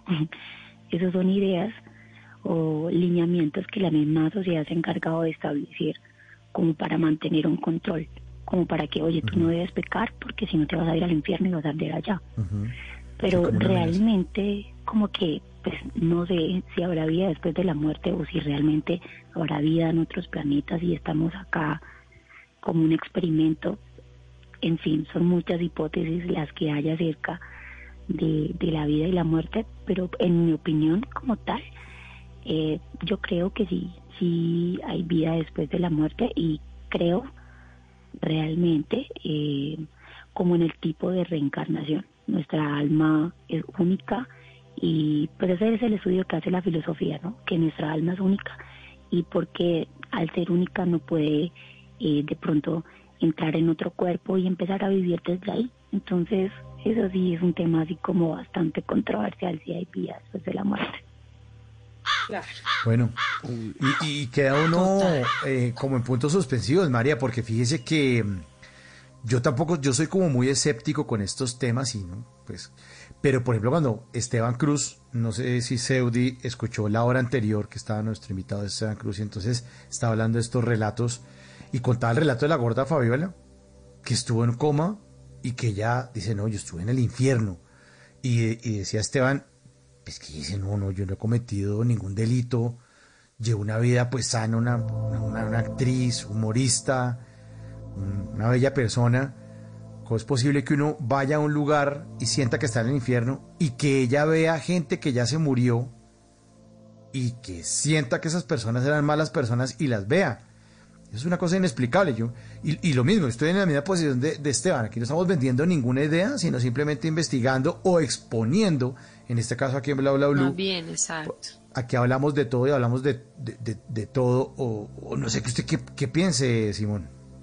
¿Sabe? Yo creo que eso es una cosa muy, obviamente muy personal, pero además hace parte como de, de cómo haya estado preparado su cerebro, en el caso de lo que compartía Esteban sobre la gorda Fabiola, porque creo que esa, ese concepto de, de infierno, cielo, lo que pasa, es obviamente una mm, algo que nos han tratado de vender religiosamente, eh, porque obviamente no es lo mismo si la experiencia la tiene una persona, un musulmán, o si la tiene un um, hindú, o si la tiene, no sé, un budista.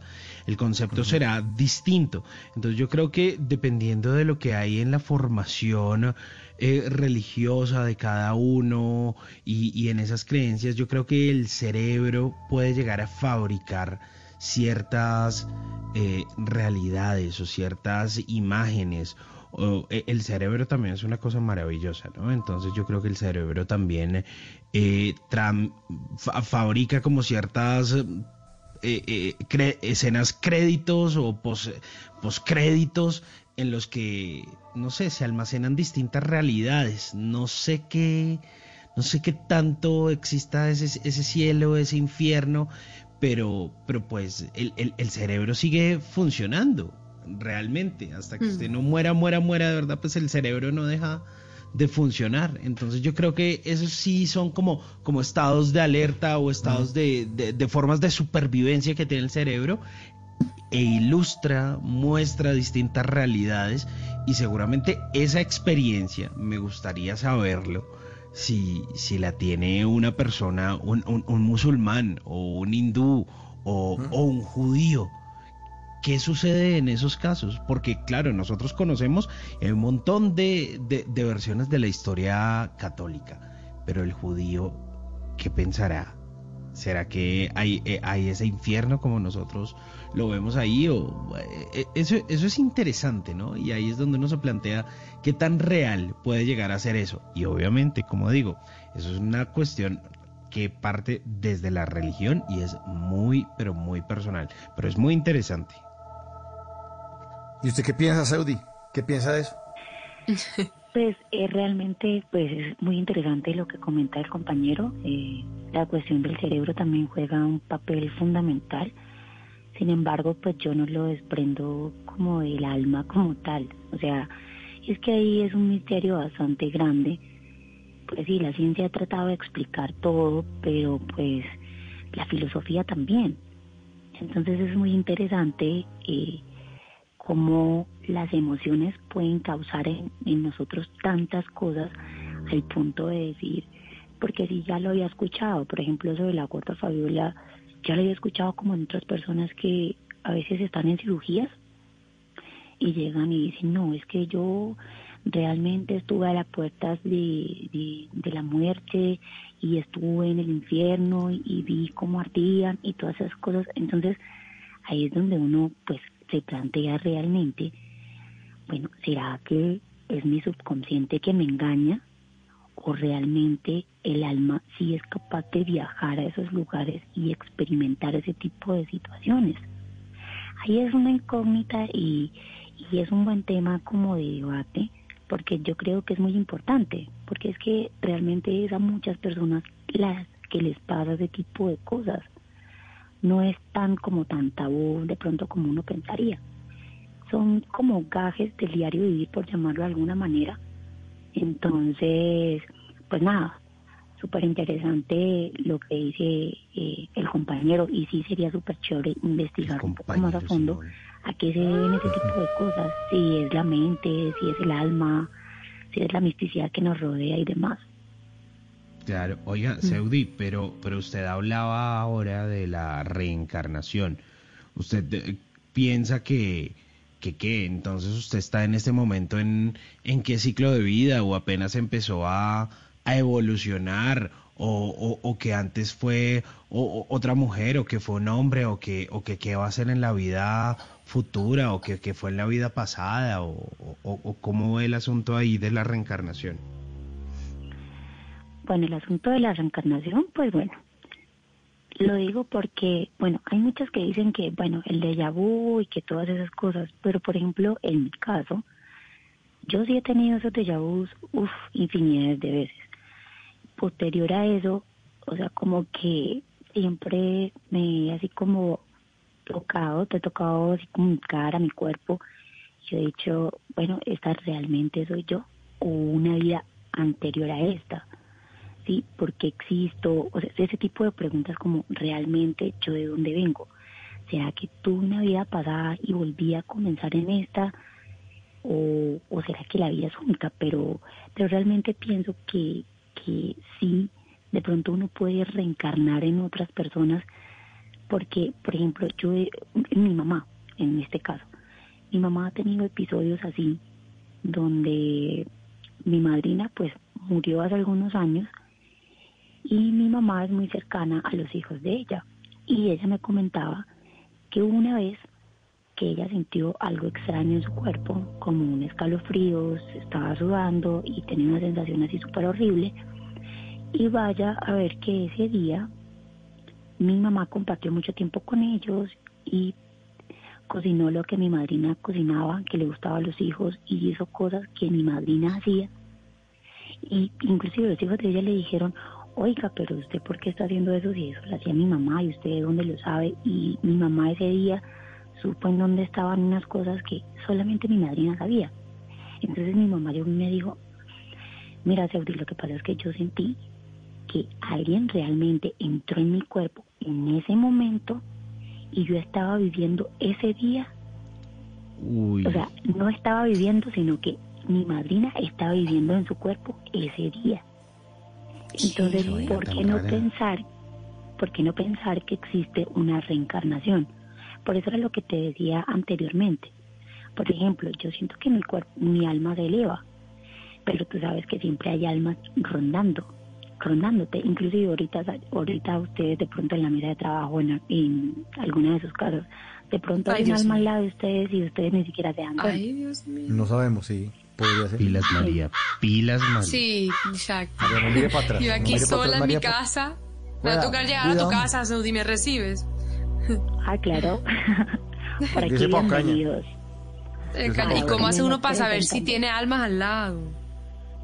Pues yo creo que eso es un don que cada uno tiene. Por ejemplo, como los perros, ustedes creo que fue el programa de ayer, que Sí. el señor me decía que los perros veían cosas que uno pues no, pues obviamente ellos ven a blanco y negro y si hay almas por ahí pues se manifiestan es en blanco y pues uno no las ve. Y en cambio los perros sí. Entonces uno no sabe realmente si hay alguien al lado de uno o no. Por ejemplo, yo de algún tiempo con un amigo en la universidad estábamos así charlando y esas cosas cuando yo le dije, de verdad tú no sientes a alguien acá, yo siento que alguien nos está escuchando, que alguien como que nos analiza. Uy, no, no, no. Sí, entonces, entonces, ¿por qué no pensar en una reencarnación? Por ejemplo, cuando mi, mi alma divaga, por llamarlo de alguna manera, ¿qué tal que otra alma tenga la necesidad de terminar algo aquí en la tierra y se meta en mi cuerpo y ajá, y mi alma quede divagando por ahí? Entonces, yo sí realmente creería, ¿no? Eh, y cada quien pues tiene la manera de ver las cosas como quiere y pues yo en este caso creería que la reencarnación sí podría ser eh, algo factible. Pues sí. Así, así lo afirma usted, Seudi, así como lo dijo nuestro oyente ayer, Eduardo Carvajal, que estaba en Cumaral Meta, que tenía perros y gatos en esa finca, eh, que tenía su academia de joropo, pero que, que siempre decía que en el llano y, y en muchos sitios por donde él se movía en Colombia siempre sentía cosas extrañas, que tenía su gato que era como un, como un imán de, de pronto de malas energías y que los perros ladraban y se comportaban. De hecho, cuando estábamos hablando con él, yo no sé si ustedes alcanzaron a sentir que había unos, el perro de él estaba como ladrando allá afuera.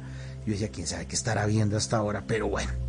Pues, Seudi, muchas gracias por comunicarse con nosotros, gracias por compartir sus experiencias.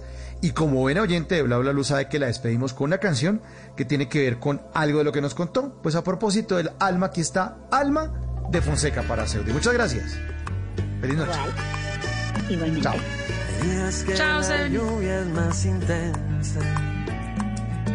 Hay gotas que sí duelen y otras que mojan la cabeza. Hay noches que se roban hasta el sueño.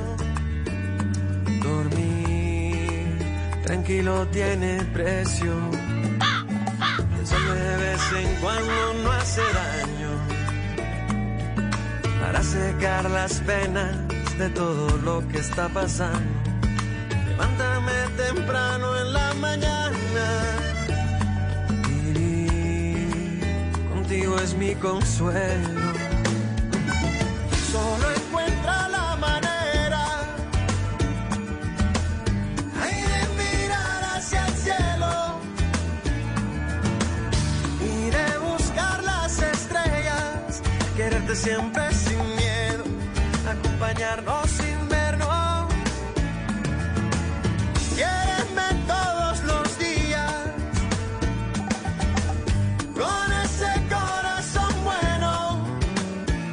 12.56, Fonseca, alma, poniéndole el alma a este programa. Oiga, Simón, dentro de esos noti- Eh, por favor, el lobo, que no, que es que me da susto. Simón, mejor hábleme del abuelo este, que montaña rusa, un abuelo de montaña rusa, ¿qué es eso?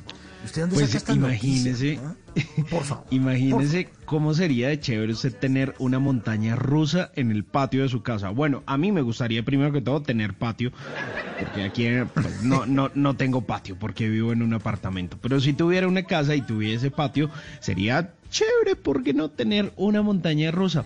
Pues imagínese María y Mauricio que un joven de apenas 20 años que se llama Elliot Riot, eh, pues hace un tiempo desde que pues, los encerraron en cuarentena, eh, dijo como, oiga, pues, yo no tengo mucho que hacer, él está estudiando ingeniería civil y resulta que desde hace mucho tiempo, desde que él tenía como 8 o 9 años, siempre había querido construir una montaña rusa. no sé por qué, de esos sueños que tiene de niño, él quería hacer una montaña rusa. Entonces le dijo al abuelito que tiene 83 años, oiga abuelito, venga, ¿por qué no? Ya aprovechando que estamos aquí encerrados, que no podemos salir, que no tenemos como mucho que hacer, ¿por qué no hacemos la montaña rusa? Y el abuelito le dijo, bueno, hagamos la montaña rusa, hágale, ahí tiene el patio disponible. Pues se pusieron a armar una montaña rusa, fueron y compraron más o menos unos 1.500 dólares en madera, eso vienen a ser casi 6 millones de pesos. Y eh, dijo, bueno, manos a la obra compraron madera, clavos, eh, pasaron incontables días y horas, eh, mejor dicho, allá en el patio construyendo, que cortando, que uniendo, que pegando. Y hasta que lograron armar la montaña rusa. Las imágenes son divertidísimas, se las voy a com- compartir a través de mi cuenta de Twitter. Pero quedó buena, quedó buena. Para que ustedes vean. Es buenísima. Mire, es una, es una montaña rusa que mide más o menos 31 metros. Y ahí usted ve las imágenes que ya se las voy a compartir del abuelo de 83 años montando en esa montaña rusa que le diseñó su nieto de 20 años. Es una maravilla y dice, no, pues la verdad es que fue muy emocionante, fue un sueño que yo tenía de niño, mi abuelo también quería tener una montaña rusa porque él me contaba muchos cuentos sobre montañas rusas cuando yo estaba chiquito. Y hacer esto realidad pues es una, una maravilla. ¿Qué tal? Imagínese usted tener una montaña rusa en la casa. Obviamente no es tan alta como las de los grandes parques, Claro. pero, Pero hace lo está suyo. chévere. Está chévere. Como para usted montar ahí al perrito o lanzarse usted. Pues qué parche, imagínate. No, está Bueno, súper bueno, bueno. chévere. Ahí ya mismo se las comparto. 12.59, llegamos al final de Bla Bla Blue. Gracias a todos por su sintonía, por hacer parte de estas conversaciones para gente despierta. María, a descansar, a mimir. Váyase a acostar. a Váyase, ni- pues ahora no sé, porque después de todas estas conversaciones, vieron cómo son. Si me despierto, los llamo a los dos y los despierto. Oh. Igual revise María, debajo de la cama antes de dormir. Métase, cura, coja las cobijas y, y métase debajo de las cobijas y duerma y descanse. Muchas gracias, María. Feliz resto de noche. Lo mismo para ustedes, mejor dicho, a dormir. Simon, váyase a Rucha. Vaya, váyase a cuesta, váyase a cuesta. Ya mismo, ya mismo, porque está haciendo un poquito de frío. Un abrazo. María, un abrazo, Ma- eh, Mauricio, a nuestros oyentes y a nuestro equipo de trabajo. Nuestro equipo de trabajo, sí, el que pone los zancudos, los efectos, es- ese señor se llama Ricardo Acevedo, está en el control máster, es nuestro equipo de trabajo. Al lado está el grande, el grande de la producción, el 10, el Diego, el Diego Garibello. Gracias, don Dieguito. Grande sos vos. Una en punto. Ah, vea, y ahora nos puso risa Ricardo. Ahora nos puso risa. Ahora sí a dormir. Si puede María, a dormir después de esta risa. ¿Qué tal? Gracias. Soñé con eso, Ricardo, se la apunto, Ricardo, te la apunto. Cuidado. Muchas gracias también a nuestro invitado a la primera hora, Josie Esteban, grande del merengue. Pasamos delicioso en la primera hora con Josie Esteban. En la segunda, Esteban, el otro Esteban, Esteban Cruz, lanzando su libro Vida después de la muerte. Gracias a todos, gracias por compartir sus experiencias. Gracias a Eduardo en Suba. Gracias a Seudi en Ocaña, norte de Santander. Gracias a todos por hacer parte de Bla Bla Blue. A continuación viene Javier Segura con voces y sonidos. Después de voces y sonidos viene la repetición, viene música blue. A las 2 de la mañana la repetición de Voz Populi. Después de la repetición de Voz Populi, Eduardo Hernández con todas las noticias. A eso de las 4 de la mañana, a las 5 viene Néstor Morales con toda la información, con su grupo de panelistas, con la actualización de noticias, con todo lo que usted necesita para amanecer bien informado. Mi nombre es Mauricio Quintero y siempre, siempre será un honor hacer parte de estas conversaciones para gente despierta, acompañarlos a ustedes cada noche aquí en Bla Bla Blue. Feliz resto de noche y hasta entonces. Chao. Chao, chao. Chao.